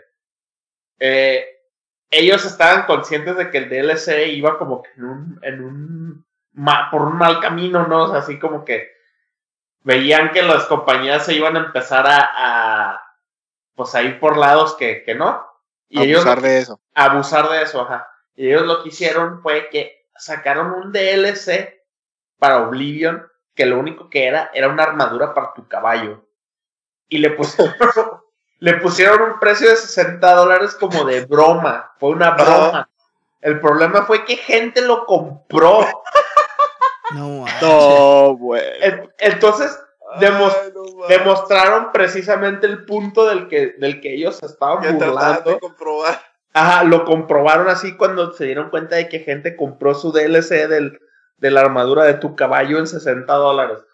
Entonces, pues hay, hay, hay mucha tela de dónde cortar en este Lo que tema. costaba Yo- el juego, 60 dólares. Ajá. Yo, yo personalmente. que tener esa armadura. Ah, y la armadura no hacía nada, o sea, ni siquiera te hacía invencible. Era una estética. Era era estética, ajá. Es que también ahí entra, ahí entra otra cosa que no sé, no sé qué tan medible o qué tan real sea eso. Pero por ejemplo, así como, como hay gente como nosotros que estamos haciendo reviews de juegos y cosas así, también hay, hay otras páginas que quizá dicen, bueno, es que tenemos que, tenemos que comprarlo porque ten- o sea, tenemos que probarlo para ver qué vamos a hablar, ¿no? Cómo vamos a decir las cosas. Y es a lo mejor quizá la po- poquita porcentaje, pues, pero también ellos, los reviewers o los, o los sitios de internet que hablan sobre videojuegos que no les regalan cosas, pues lo tienen que comprar para poder tener de qué hablar. O sea, no es como que se van a tener a, a ver a otras personas que lo hagan. Pues más o menos, porque por ejemplo, eh, un, un ejemplo de, de eso, o sea, bueno, el que menciona Doros, que, que se les fue de la mano con un 60 dólares por una armadura de caballo que no hacía nada. Pero por ejemplo, también depende mucho de la ética que tenga la- el desarrollador. Porque, por ejemplo, en microtransacciones, en la, en la causa de, de, ¿cómo se llama? De subastas, en Diablo 3, cuando vieron que se les salía de las manos por parte de Blizzard, la, la cerraron. Porque te ven... No, Di- Diablo 3 fue un train wreck, cabrón. Se les fue de las manos. fue un experimento. Fue otra cosa. Sí, fue Eh, fallido, pero no porque lo haya hecho así. Pero no porque Blizzard haya querido hacerlo, sino porque la comunidad abusaba. Te vendían los legendarios en, en miles de dólares. O sea, y había gente que pagaba. No, no sé si vieron el, el cómic de Penny Arcade acerca de eso. No. No, a ver. Grandes rasgos. Sí, hacia grandes rasgos es un guerrero, ¿no? Que, que va y le pone una, una madriza a uno de los, el diablo. Y acá de que después regresa, ¿no? Y de que, jajaja, diablo, no vas a poder hacer nada, ¿no? Y que le suelta un trancazo con la espada. Y dice, oh, esa espada, ¿dónde la conseguiste? Y el otro dice, my father's. oh, Mastercard. Sí. Se le salió mal, mal la onda de, la, de, de- de las manos, esa onda de la de la auction house. Tan Sí, así que ve cómo está Diablo ahorita. pero. No, y creo, creo que corrieron al. Nos Se- estaba platicando un compa que corrieron al, al, al como director que, que llevó Mm. todo lo de la Action House y todo eso. pero yo, yo creo Y quedó que. quemadísimo ante la industria de videojuegos. Y de hecho ya ahorita ya no trabaja en nada relacionado con videojuegos. por Pero a mí se me hace un poquito injusto echarle la culpa a alguien que dio una opción para, para algo que, que la verdad la, la comunidad fue lo que lo echó a perder. Así como la comunidad hace muchas cosas muy padres por los videojuegos, los remasters, los, los skins, los moods, también la comunidad de repente se le bota la canica Sí, pero pues. y hace cosas Pero que, es que pues, también no. en compañías, güey, se busca normalmente un chivo expiatorio para echarle la culpa. Ah, claro. Para no decir el, el videojugador tuvo la culpa, ¿no? Claro. Ujú. Pues no, ¿a poco? A, a ver, si tú estás vendiendo, vendiendo un producto y, y alguien de los de, de los que te ayudaron este, le mete un error y todo el mundo está abusando de ese error, obviamente no le vas a decir, ah, es que pues, ustedes abusaron de ese error. Pues no, porque el animal lo, de- lo hizo así que sea abusable. Pues sí, bueno, sí, pero- sí. y ahí pues lo, lo mejor fue de que La cortaron, ¿no? También tomaron cartas No, lo asunto. quitaron por completo y reestructuraron todo el juego. Aparte que el juego estaba. O sea, hasta donde yo sé, porque no jugué yo la versión vainilla, yo lo compré hasta que ya estaba con la expansión. Y, y todos los las cosas nuevas del modo aventura y todo eso. Este, sí, yo supe. El Diablo 3 creo que también fue así como un tipo Final Fantasy XIV versión 1. Así de, de niveles catastróficos. Diablo 3 da casi casi para su propio segmento por todo lo que cambios que han hecho, como que no han sabido ahí como cómo atinarle, como ya lo habíamos mencionado anteriormente en, en otro capítulo. Pues Sí, sí, no, no. sí, o sea, esto nos da el DLC, el free to play y las microtransacciones. Nos dan para un ratote, pero pues no nos vamos a llevar todo el podcast al respecto de eso. Mejor cuéntanos qué, qué es lo que tú piensas de las microtransacciones. ¿Tienes alguna historia triste de respecto de ellas? Como ya hemos confesado Armando. ¿Con cuántos yo. miles de pesos te has gastado en Candy Crush? Así Eh, es. También. Sí, no tengas miedo. Puedes mandarnos un correo a avidbroadcast.gmail.com y dinos cuál es tu nick para que no te eche, no te hagan bullying por gastarte más de dos mil pesos en Candy Crush. Todo lo demás está no, bien. no, no nos vamos a burlar que gastaste dos mil pesos en Candy Crush. Nos vamos a burlar porque juegas Candy Crush. Nomás poquito bullying. Pero bueno, con eso cerramos nuestro tema de DLC, free to play y microtransacciones. Pasemos pues a cerrar ya este podcast respecto del tema que vamos a tocar ahora. Y para cerrar este podcast tenemos el tema de las recomendaciones para estas temporadas navideñas.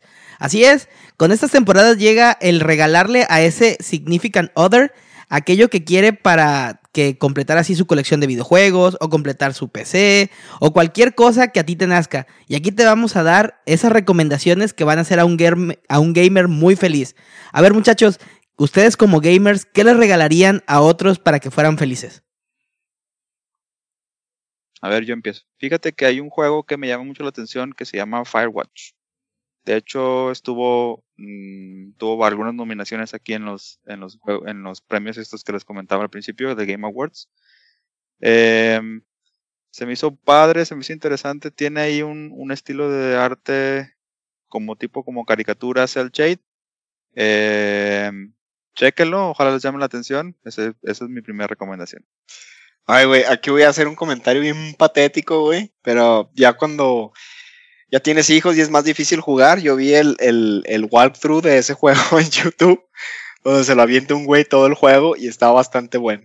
La historia está padre, tiene un, un plot twist muy interesante. ya, ya decidiste, ¿sabes qué? No lo Sí voy está- a jugar. Sí está muy patético tu comentario. Sí, güey. Entonces, cómprenlo, o si no, véanlo en YouTube. ¿Para qué, para qué plataformas está SR? Mm, déjame revisar. Está seguro para Play, pero creo que en Steam también está. Está en sí, Steam. En Sí Steam lo está en tengo en mi Steam. wishlist. sí. Firewatch. Muy bien, sí es una buena recomendación. Un buen juego siempre es un buen regalo. Eh, ¿Quién quiere dar otra recomendación para hacer felices a los gamers en estas épocas decembrinas? Yo, A yo ver, quiero dar una recomendación. Eh, no es un juego, es un accesorio. De hecho, son varios. El del, fe- el del res. No, no, no, no, no, no. Eso te va a hacer muy feliz, güey. No, no, no, no, no, no estamos hablando de cosas, de cosas, mm, no estamos hablando de eso. No, yo, eh, yo quiero recomendarle que ahorita está en oferta el headset oficial de PlayStation 4 en Amazon. está rebajado de 100 dólares a 67. Que bueno, con el tipo de cambio, pues sigue saliendo un poco caro, pero es una muy buena opción, sobre todo para, para gamers como nosotros que ya tenemos hijos o que de repente el ruido ahí por, por ahí puede ser motivo de conflicto. Es el headset oficial. Entonces es un headset 7.1 inalámbrico y que aparte lo puedes utilizar con cualquier dispositivo móvil reproductor de MP3. Si se les hace este un poco caro, también está otra muy buena opción que es compatible con, con Xbox PC y Play 4. Y bueno, básicamente también Play 3, que es uno de la marca King Top. Eh, también es 7.1, también está en oferta en Amazon. Y este está en oferta de 130 dólares. Ahorita está en 34 dólares. Entonces, pues este sí es una muy, muy buena oferta. Ah, pues está, ajá, está en Amazon, sí lo envían a México. Eh, ya con todo y el envío te sale alrededor de, de 40 dólares, que vienen siendo 800 pesos. Es una muy, muy buena opción. Es un headset este, muy robusto, se ve así, está grandote, está así pues como para que juegues y escuches todo. Todo y también para jugar en línea está, está excelente. La única desventaja de este es que no es inalámbrico pero pues aún así por el precio creo que es una muy buena opción. Esa es mi primera recomendación. Y créanme que cuando estás casado, los codazos que te dan cuando estás jugando en la noche, bien valen invertirle a un buen headset que no deje escuchar a, la, a tu significant other. Sí, definitivamente. A ver tú, Armando, ¿qué nos tienes de recomendación? Ok. Yo de lo que he estado buscando ahorita, porque ya me interesa tener una consola de, de nueva generación, es, pues estoy echándole el ojo al Xbox One y al PlayStation 4. Y ahorita, la, sobre todo la oferta que he visto muy buena, que estoy muy tentado, es una de Amazon MX, en donde están dando ahorita el Xbox One de 500 gigabytes. Elige tu juego en 4.800 pesos. Y aparte tiene meses sin intereses los juegos que pueden elegir es eh, Rise of the Tomb Raider, Gears of War, Ultimate Edition y también tienen un combo de PlayStation 4 ahí mismo en Amazon está en 6 mil pesos y te incluye el FIFA 2007, 2017. Igual. En, ese en el buen fin está como en 4 mil, en 5 mil pesos, creo. Pero quién sabe, si lo vuelvan a bajar. Y no, en el buen fin vi una opción de Vi una opción de 4.600 pesos de la cual me estoy arrepintiendo un montón de no habérmela comprado. Yo te dije, Armando, te dije, cómpralo. Sí. Y, y, y, y, no me termina de convencer el Xbox porque hay varios juegos exclusivos de PlayStation 4 que no me, no me están deteniendo, vaya. Pero bueno, esas son las dos opciones que yo vi para, para que las aprovechen en caso de que sobre todo que, quieran un Xbox One, se me hace muy buena opción ahorita. Sí, sobre todo que sí vienen muchas exclusivas de PlayStation 4 que tú mencionas, pues sí te detienen, ¿no? Pero dependiendo de los gustos de cada quien, pues están juegos excelentes como Gears of War 4, que también pues igual vale la pena echarle la, la vista. ¿Y tú, Chino, qué nos pudieras recomendar en estas opciones de Navidades? Fíjate, cuando estaba haciendo la lista de, de qué, les iba a recomendar a la banda, digo, el primero que me vino a la mente, y de hecho hicimos nuestro primer programa alrededor de ello, era el mini Nintendo. Pero la verdad, como oferta, una, no hay. No hay, no hay, no lo encuentras, para empezar. Dos, aquí en México el precio estándar es 800 pesos más caro. Si tienes los medios de pedirlo por fuera.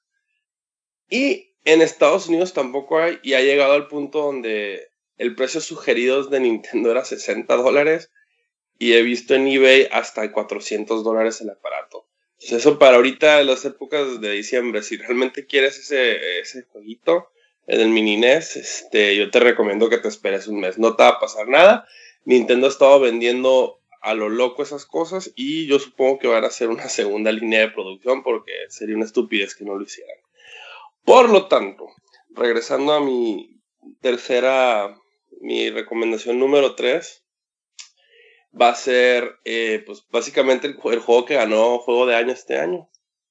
Va a ser el Overwatch. Aunque ahorita está en su precio normal, hace dos semanas estaba en 40% de descuento todas sus versiones. Este, yo realmente recomiendo este juego. Yo digo que en diciembre va a haber alguna oferta de Holiday, ya, ya acercándonos más al día de Navidad. Este, yo este juego sí lo recomiendo, por algo es el juego del año, es divertido. Este, ya no importa qué versión escoja, sea la de PC, Xbox o PlayStation 4, cualquiera de esas versiones es muy buena, corre muy bien, se ve muy bonito. Y ahorita regresando al tema de los DLCs y eso, una vez pagado ese juego, todo lo demás ya va a ser gratis. Tanto monos extra y todos los cosméticos, ya las cosas si los quieres tú comprar con microtransacciones. Pero yo pienso que ese es un muy buen juego que representa todo lo bueno en que hubo este año de videojuegos. No sé si alguien quiere decir algo sobre eso. Yo creo que sí, es, es un bueno, es un es un MMO, ¿no? Bueno, no, es, un competitive shooter. Competitive shooter, eh, muy al estilo de de este de Team Fortress. Team Fortress, así es, cada uno tiene su rol y todo, ¿no? Sí, sí, no, está súper completo. o sea, yo que no soy muy bueno para ese tipo de juegos de primera persona. De hecho, los juegos de primera persona no son mi hit, este, mucho menos los competitivos, pero ese fue el primer juego donde si no eres muy bueno así, hay un rol que puedes cubrir y, no es difícil de aprender y, sigue, y no, no, sigue manteniendo fresco y divertido el juego, aunque no tengas que ser tú el, el que esté matando a medio mundo, ¿no? Tanto puede ser el, tanto puede ser el que se hace el, el, mono que distrae, el mono que defiende, que cura, que ataca, que o francotirador, o sea, hay, hay un rol para todos tipos de, de, estilos de juego. Entonces, este, sí, para la gente que les gusta los FPS es una buenísima recomendación. Para la gente que les gusta los juegos competitivos es también muy buena, muy buena recomendación. Y para alguien que quiere empezar a jugar un tipo de, un FPS competitivo, pero con un poquito de diferencia y, estilo, y mi estilo, porque ese juego lo que tiene es mucho estilo, este, esa es mi, recomendación, ¿no? A, diferencia de decirte, juega lo mismo que ha salido todos los siempre, el Call of Duty, el Battlefield, que ya se me hacen juegos que ya no, ya se les están acabando las ideas y nomás están copiando unos a los otros. Sí, es, es muy buena recomendación. Yo por mi parte les pudiera decir que la primera recomendación para los gamers en esta época navideña, bueno, sería un amiibo. Eh, habemos muchos que tenemos nuestros amigos ahí, pues por la nostalgia, por la colección, para que, que es para, para completarlo, ¿no? Yo tengo, por ejemplo, a, a mi Diablito y a mi Angelito, a Bowser y a Link. Y de, de esos a mí me... Yo siempre quise tener el de Samus, pero nunca lo conseguí porque estuvo medio escaso. Tampoco se vayan, se vayan con, el, con la finta de pagar una la nota por un, un monito de plástico. Pero eso es un buen detalle que vayan viendo los gustos de cada uno. Y si a tu amigo gamer o tu alguien especial gamer pues, le pudieras regalar un amiibo, se me hace muy buen regalo y se me hace algo así como para completar tu colección. No sé qué opinen al respecto. ¿Cuál es el que te faltó, Landin? Ah, yo no conseguí nunca el de Samus, el de la edición de Smash Bros. Melee. ¿Pero cuál? ¿El de Zero Suit o el de la armadura? La armadura normal, que sale así como parada Samus. Se me gustaba mucho. Re, mándale una foto de WhatsApp, por favor, a Landin. ah, te, la puede presumir el re. ¿A poco? De tu escritorio. ¿Los tienes todos, los de esa edición? No todos los de Smash, pero sí tengo esos. Tengo los dos, el de, la armadura y el Zero Suit. Y sí lo llegué a ver y lo pensé en comprar, pero ahorita se me fue el tren y ahorita sí está bien caro, como en, como en unos 40, 50 dólares y no pienso pagar eso por Samus. Pero me podría regalar, ¿sabes cuál? El de, el de 8-bit de Link, que eh, acaba de salir. El de... Ah, ok, sí, sí, sí. Y de hecho ese sí lo he visto, ¿eh? No, no es tan raro. Sí, pues acaba de salir hace un par de días. Ajá, está. En conmemoración a los, a los años de Zelda. De Zelda, sí. Ah, por, por eso a mí se me hace un buen regalo para su amigo que es aficionado a los videojuegos, así como una memorabilia. Se me Tienen todo mi permiso de arreglar el Mega Man. Nunca voy a jugar con él, pero está eh, bonito. Ajá, pero es bien difícil también el Mega Man. Es, creo que ya nomás lo consigues como importación japonesa. Y también es como de los muy buscados. En eBay súper inflado. Exactamente, sí, porque los traen de Japón. Y los, la gente que dijo, a esta producción pequeña, pues voy a hacer mi agosto. Gracias Nintendo por todo eso. Sí. También te puedo mandar una foto de ese chino si quieres. Gracias. eh. Gracias. Qué buen compa eres. Por hacernos sufrir. A ver, Red, tú que andas de chistorete, ¿qué, qué es, ¿cuál es tu segunda recomendación para nuestros amigos gamers? Yo les recomiendo, bueno, yo el- elegí puros juegos, entonces mi segunda recomendación va a ser Watch Dogs 2. El primero estuvo muy chido, tenía algunas fallas, sí, no era mucho lo que prometían al, al final, pero en el, el 2 es un poco mejor, tiene otras, otra, tiene otro tipo como de versatilidad que le da otro tono, este, no voy a andar mucho en los detalles porque seguramente los fans que jugaron el 1 eh, o ya lo tienen o se lo van a regalar. Eh, solo que para eh, la versión de PC pues salió al final, entonces probablemente esa, esa versión de PC no la tengan los escuchas, pero este es el, el que les recomiendo. Oye, ¿necesitas haber jugado el 1 para poder jugar el 2? Mm, no, no sé si es al- como, um, como que toda la historia se traslapa o se pasa al 2, pero sí hace referencias al 1. O sea que por Digo, lo es- menos... Es preferible, ¿no? Ajá, es preferible, no estoy seguro si es si es este completamente necesario, pero cómprenlo total. Sí, pues ya, unas buenas horas. Doros, tu segunda recomendación, ¿cuál sería? Mi segunda recomendación es un juego que no es nuevo, no es ni siquiera AAA, es indie, solo está en PC, lo pueden conseguir en Steam o en este, GOG, que es goodallgames.com, y se llama Resonance. Este juego es una aventura tipo los los juegos que sacaba LucasArts en los 90 de point and click, pero no es este no es graciosa, no es cómica, no es no es así como light. Es un juego point and click de aventura con una historia muy muy seria de es un científico que está investigando así como que partículas y de repente se muere. Y entonces el descubrimiento que él hizo lo están buscando así mafiosos y la policía y hay un detective. Entonces la historia está, está muy buena, muy, muy, muy, muy buena. Y juegas con cuatro personajes diferentes. Y tiene un plot twist que obviamente no se los voy a spoilear.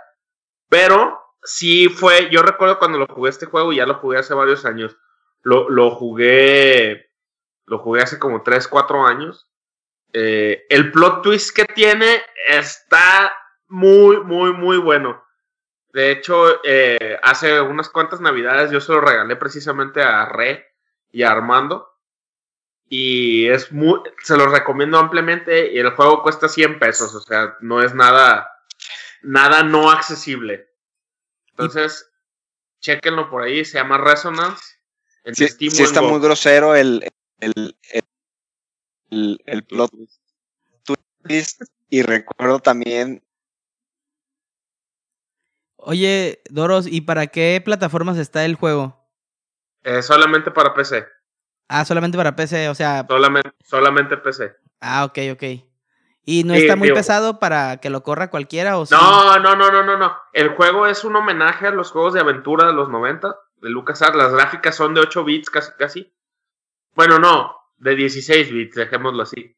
Eh, pero si juegas, si has jugado Monkey Island, si has jugado el de Indiana Jones, si has jugado Full Throttle, todos esos juegos de LucasArts, Maniac Mansion, todos esos, es de ese tipo de juegos. Y, pero con un plot muy de adulto, muy maduro, muy como un thriller. Está muy bueno el juego. Muy bien. Oye, Chino, ¿y tú qué nos tienes para recomendarnos a nuestros amigos aquí en, en el podcast que les puedan regalar en estas épocas navideñas? A mí, este siguiente juego me gusta mucho. Quería pensar algo retro y algo nuevo, entonces no me no encontré algo así que, que dijera esto es retro o algo no. Entonces, co- encontré la combinación de las dos cosas. Y más ahorita por lo que acaba de, de salir, este fue el Shovel Knight. Es un juego plataforma en estilo 8 bits. El, el tipo de juego es combinación Mega Man, Pato Aventuras. Este ahorita está, ya es baratísimo. Este se encuentra en PC, en 3DS, en Vita, y hasta en las consolas grandes. O está en todos lados. Y acaban de anunciar una expansión más del juego. Y por lo general las expansiones son gratis. Este, ya, ya había salido una y este, y muy divertida. El juego lo cambian totalmente el estilo. Entonces se me antojó mucho después de ver el, el trailer de, de la nueva expansión, que ya estás jugando con otro tipo de caballeros y es otro tipo de estilo juego totalmente diferente, pero usando el mismo engine. Entonces yo pensé que ese juego combinaba todo lo que, lo que, lo, todo lo que buscaba en mi recomendación, ¿no? Y aparte ahorita ya es baratísimo, pero lo encuentras en así, donde sea y baratísimo. Sí, de hecho, Es muy es muy bueno. De hecho, yo lo jugué para, para Vita. Para PlayStation Vita me lo acabé y sí, se roba varios elementos de, de Dog Hunt, de, no, de DuckTales y también de Mega Man, pero no lo sientes así, se, se siente muy fresco el juego.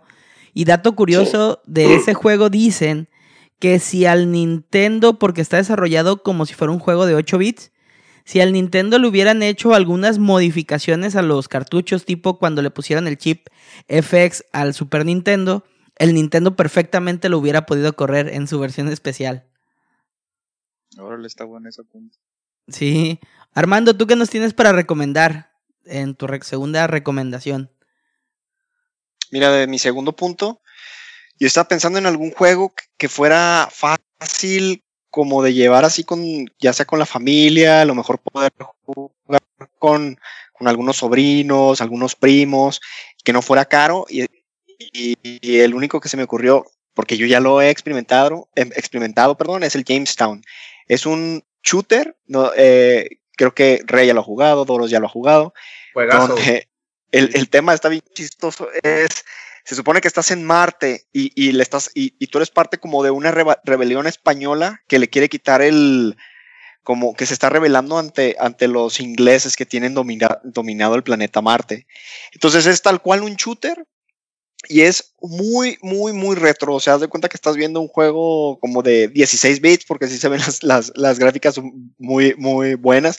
La música está bien padre y el juego está cortito. Son, eh, si no me equivoco, son como cinco misiones, pero tú puedes escoger el nivel de dificultad. Entonces, al inicio a lo mejor puedes empezar con algo sencillo e ir escalando conforme te vas volviendo más bueno en el juego. Sí, es, es, hasta cuatro jugadores, creo. Y luego tiene como 5 o 6 niveles de dificultad por cada stage. Entonces está Sí. súper difícil a veces. Sí, y es, es, un, es un shooter de avioncitos, así de vista por arriba. Y sí, es muy bueno. eh, Este, también está en Play 4, por si no sabían. La Es- música está súper Y la música es muy buena. Sí, sí, este, ese juego está muy, muy, muy divertido. ¿Para qué Y plataformas muy está? accesible aparte. No, no es nada caro. ¿Ese para qué plataformas está? ¿Alguien sabe? Sí, está para PC y para PlayStation 4. Para Xbox, honestamente no sé si está disponible. Pero Play 4 y PC sí existe. Se llama Jamestown. Así como Jaime Town. E- El pueblo de Jaime. Ajá, sí. Muy bien. Sí, es muy bueno. Entonces búsquenlo para, para que se echen. Para lo que oigo es multiplayer, ¿no? Para que Sí. el coach multiplayer. Ujú. Muy bien. Yo en mi segunda recomendación tengo un hardware para, para todos aquellos que, que siguen. Voy a seguir con la línea de jugar en PC. Es el Steam Link. Según yo, ahorita lo pueden encontrar tanto en tiendas físicas como en virtuales como Amazon en aproximadamente unos 1500 pesos. Es una, imagínense una cajita pequeña del tamaño del, de, no sé, más chica que el Nintendo nuevo, que el Nintendo Mini. ¿Y qué es lo que va a hacer tu PC cuando estás jugando? Muchas veces los gamers tienen este, computadoras muy grandes y muy pesadas que es difícil estar llevándolas de un lado a otro en tu casa. Pero a veces no quieres jugar enfrente de, de tu monitor. Entonces con este pi- Stream Link lo que haces es que lo conectas a tu computadora, bueno, en la red de tu, de tu casa y lo llevas a tu cuarto o lo llevas a tu a tu sala y ya estás jugando vía streaming el juego exactamente igual que, que en tu PC. De hecho, tiene dos puertos USB, le puedes conectar tanto un mouse como un teclado o le puedes conectar algún control. Tengo mis reservas para recomendarles el Steam Controller porque yo no personalmente no lo he usado. Dicen que tiene una curva de aprendizaje medio rara, por eso no se lo recomiendo así, que es como muchas veces el bundle que viene entre el Steam Link y el Steam Controller, así que esa sería mi recomendación para aquellos que, que quieren jugar así en PC y tener la libertad de poder moverte como lo hacen las consolas. Tú eres... Oye, Sí. entonces es como una especie de remote play, pero para Steam. Exactamente. Sí, sí. De hecho, este, la función es muy similar y no, no tiene mucho lag, este, funciona bien. De preferencia, tu PC tiene que estar conectada a tu router vía hardware, vía cable. Esta- Y te recomiendan, pues obviamente, una conexión rápida como un, un protocolo N, ¿no? O un Ajá. protocolo AC, que es de los, más rap- los dos más rápidos que están ahorita. Pero sí tiene buena calidad y, y la única desventaja es que no puedes usar tu, tu PC mientras estás usando tu, tu, tu Steam Link, porque Estás.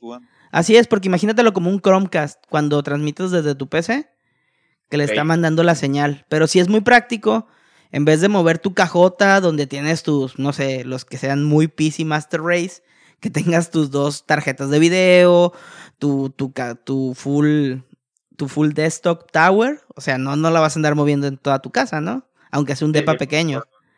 Claro. Entonces esa es una buena opción. El control me llama bastante la atención, muchísimo la atención, pero no lo he encontrado solito. Sí, pero como que sí lo venden, yo lo he visto, también no está tan caro. Anda como en mil pesos.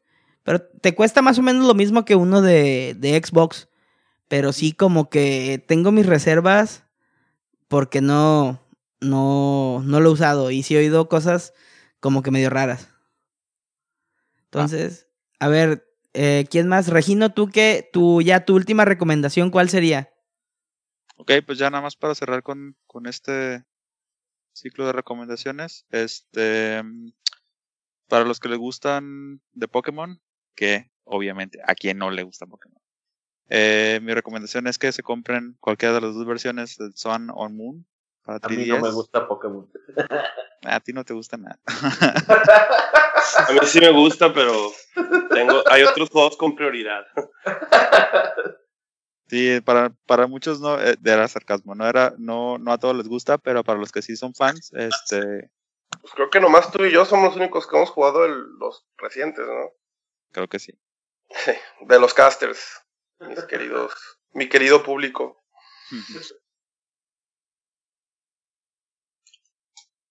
Muy bien. Pero- Pokémon. ¿Pero el Pokémon cuál? ¿El nuevo, el Sun and Moon? Sí.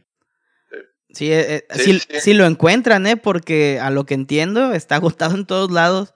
La fambollada de niños pequeños, que, que es un juego muy accesible, se lo Esos acaban. juegos, este, lo bueno es que esos juegos sí los hacen, a diferencia del mini NES, sí los hacen en producción masiva y se acaban y sacan más. Y esos juegos nunca se devalúan, es lo más loco del mundo. Pero, pero los sí, los Pokémon sí se acaban ahorita, vas a ver que en dos, tres semanas ya va a haber otra vez restock. Esos no, que no se preocupen qué onda.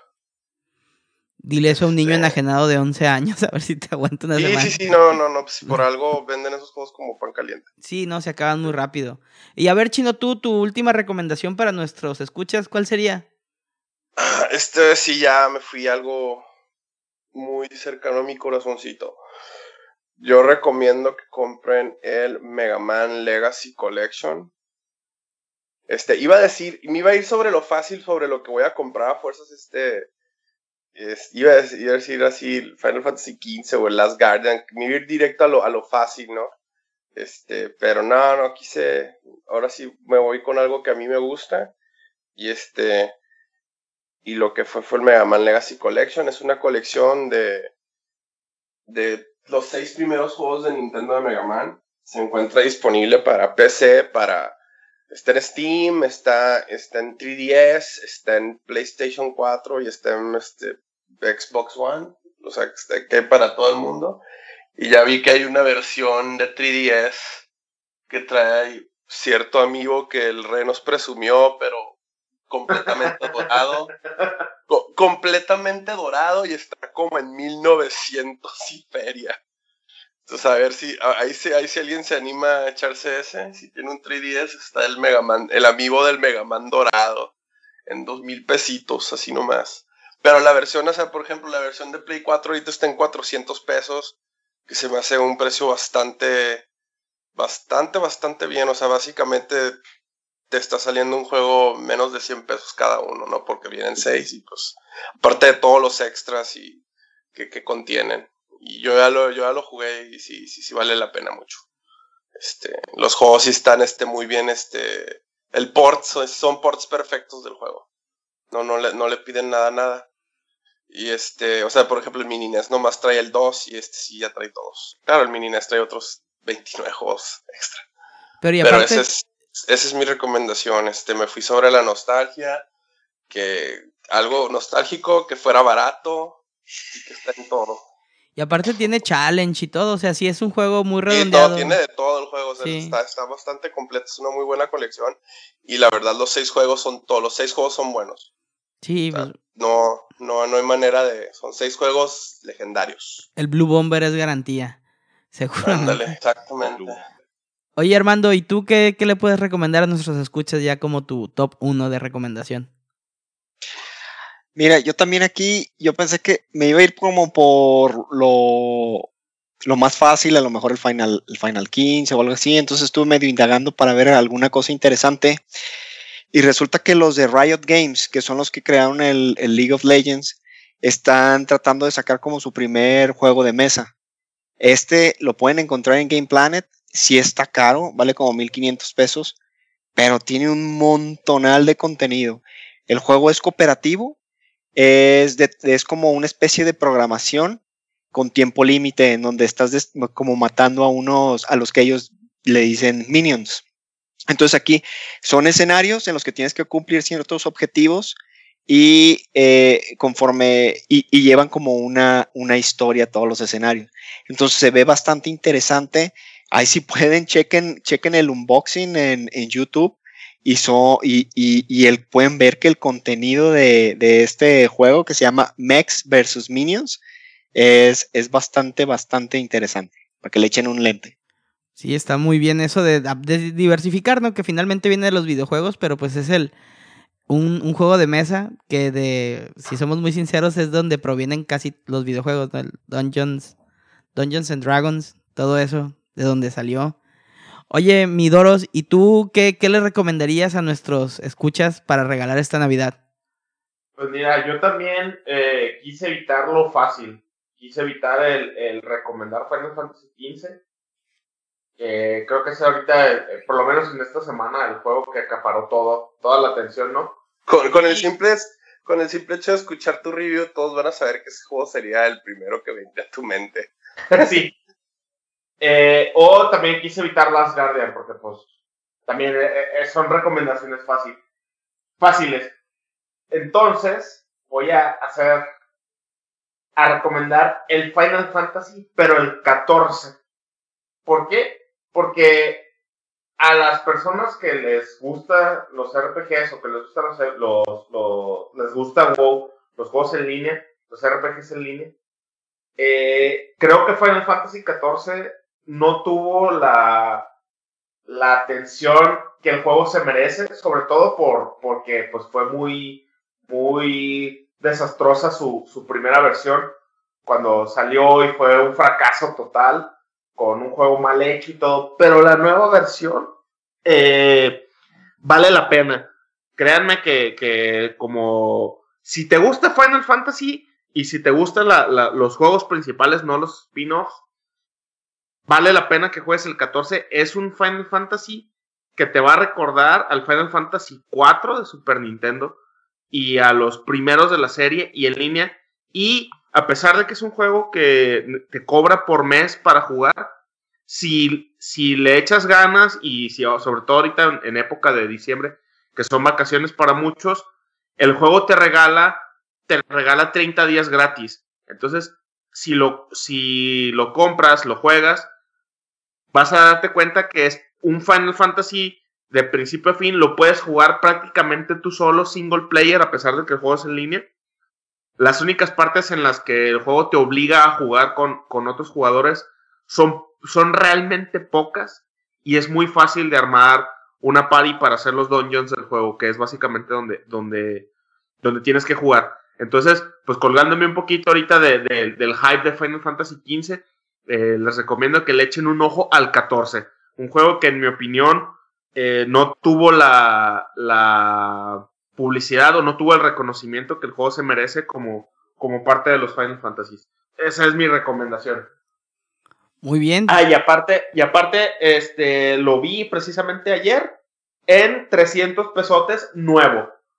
Entonces, no es nada, nada poco accesible. El juego está en Play 4 y en, y en PC. Muy bien, pues ahí tenemos la recomendación del buen Doros. Muy buena para, para aquellos que, que, quieran adentrarse en ese mundo de los juegos multi, multijugador, ¿no? Y RPGs, que se oye muy denso, pero se oye muy bien. Yo para, ya, ya para decirles mi última recomendación, yo sí me fui no tanto por lo fácil o no, sino por lo que dije, pues si le vas a volar los sesos a alguien con un regalo de Navidad, que sea con una tarjeta de video para tu nueva computadora. Tampoco me fui, tampoco me fui por una GTX 1080 que te cuesta 16 mil pesos, como 800 dólares, sino por la versión barata, pero no por eso no potente que acaba de sacar Nvidia. Yo les recomiendo que que si tienen a un amigo que es gamer de computadora, búsquense en línea porque hay varios modelos y de varias marcas. La GTX 1050 de, de la serie de Nvidia. Es un GPU que le va a permitir jugar a quien tú se la regales eh, por medio de, en su computadora todos los juegos, hasta los nuevos, en una resolución entre media y alta a 1080p, muy fluido y que vas a hacer le vas a dar un upgrade a un jugador que tenga una tarjeta de video, porque generalmente los videojugadores de consola tienen, perdón, los videojugadores de PC tienen tarjetas que te duran 4, 5, 6 años. Entonces, si tú estás hablando de una de dos o tres generaciones atrás, esta, esta tarjeta de video te sale como la he visto hasta en 2.500 pesos, que sí es algo cara, pero es algo que le va a durar a, a quien se la regales o si te la autorregalas fácilmente unos 3, 4 años, tiene todas las nuevas tecnologías de Nvidia que para mejorar gráficas y es una muy buena relación precio-performance. Entonces, si quieren hacer su upgrade o quieren regalárselo a alguien, eh, creo que es una muy buena opción. La puedes encontrar, digo, desde 2.500 pesos aproximadamente unos 110, 120 dólares hasta versiones un poco más caras porque tienen más RAM. Si tú no, no estás jugando en VR ahorita en, en, realidad virtual en tu PC, cómprate la versión que tenga un poquito menos de RAM que te va a servir muy bien. Esa sería mi recomendación de para quien quiera regalar algo así que digas, wow, pues váyanse por esa un poquito fácil. Pues wow, porque así está muy chida tu recomendación. sí, pues, regala. ¿Qué te ríes? Pues está chida regálamela a mí, Landin, y me hago un PC Master Race ahorita, güey. Pero necesitas la tarjeta de. la tarjeta mala motherboard y el RAM y. Eso del PC Master Race es un mundo pantanoso y muy complicado. la verdad. Y caro. Y muy caro. Bueno, sí es caro, pero sí hay opciones para. Para. Caro, pero aguantador. Pero aguantador, sí. Sí, sí, sí. Eh, con las ofertas de Steam te nivelas, pero bueno. Bueno, por eso damos cerrado nuestro podcast de hoy. Tenemos ya nuestras recomendaciones. Muchas gracias por escucharnos. Les recordamos. Ah, claro, tiene. Chino siempre me, siempre me recuerda eso y por eso siempre va a empezar él. Chino, ¿tú qué estás jugando ya para despedirnos? Pues estaba jugando el Final Fantasy IX porque lo dejé pendiente desde que lo compré. Llevaba ocho horas de juego y, de esas veces de que agarras un juego que no habías jugado un buen rato y estuve como 30 minutos averiguando porque estaba en una isla sin ninguna puerta y con unos monstruos que estaban claramente más fuertes. Pero gracias a cierta persona que nos puso un reto voy a tener que cambiar otro juego que la semana que entra les diré. Pero sí es bueno. Final Fantasy IX, muy buena elección. Re, ¿tú qué estás? ¿Tú qué has estado jugando estos últimos días? Fíjate que yo he estado jugando eh, Shadow of Mordor. No, no sé si ya estoy pronto a acabarlo o en qué punto de la historia estoy. Este, pero bueno, ahí estoy. Estoy ahí avanzando en la historia y estoy ahí avanzando a nivel con, con el principal. Complicado y está chido. Tiene varias cosas ahí padres cuando lo estás jugando en qué, en PC o en PlayStation 4. Es, en serio. en PC. es en serio, es en serio. Are you serious? es en serio, vuestro. sí, perdón, perdón, empecé. Lo que pasa es que, por ejemplo, yo alguna vez lo jugué y Doros de repente me dice, ah, te mató tal, tal orco y yo, ah, ¿cómo sabes? Ah, es que a mí me dijo que, que, es, que habías vengado tu muerte o algo así, ¿no, Doros? Sí, sí, sí. Cuando lo estabas jugando tú en Play 4 igual que yo, eh, un, un orco que yo maté, me salió un pop-up así de que vengaste la muerte de la y dije, ay, güey, es un muy buen detalle. Sí, cosillas así. No sé si se interconectan, ya ves, a varios sí se le hace, pero no sé si se interconecten entre PC y, y PlayStation 4, pero bueno. ¿Y tú, Doros, qué estás jugando? Yo Final Fantasy XV desde que salió, no lo he soltado, llevo 20 horas, no, 25 horas ya. Este, creo que ya estoy por acabarlo, de hecho. Eh, no quiero decir nada más, escuchen el review del juego que hice. Sí, en nuestro feed está el review que hizo el buen Doros, este, concienzudo y con el corazón en la mano, pero pues es un review que, que les va a dar una idea de lo que pueden esperar para que se animen a jugar ese juego que ya lleva 10 años en llevaba 10 años en desarrollo. ¿Tú, Armando, qué, estás jugando? Fíjate que retomé un juego que, que, de esos que dejas empezados y luego ya no sabes si lo vas a retomar o no. Es el Life is Strange. Nomás jugué el primer capítulo y como entonces es de esos juegos que tomas decisiones. Igual Telltale Games ya como que me había mal acostumbrado porque manejan una dinámica más como es, pasivo y luego acelerado, luego es pasivo y luego muy acelerado y así, ¿no? Y aquí es más como de contemplar todo y ver qué está pasando. Entonces lo, lo sentía medio lentón el primer capítulo. Pero ya, ya retomé el segundo, eh, porque es episódico también, son cinco capítulos. Y la verdad se levanta muy bien. Ya como que ya también me hice el switch de, ok, no es un juego de, de Telltale, es diferente.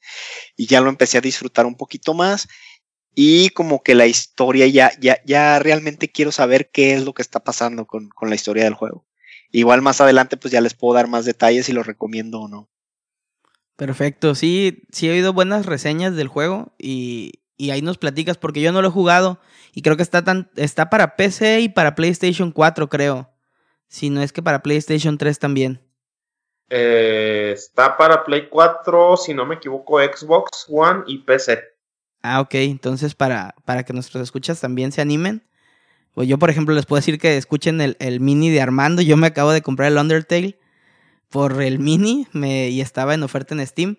Pero no Eso. sí, está. Otro convertido. Sí, otro convertido. Pero no es lo que estoy jugando porque junto con las ventas de Steam me hice del Rocket League y ahorita me tienen viciados los carritos y el los sacar los monitos y esto está, está muy bueno sí veo claramente por qué es un. El DeLorean.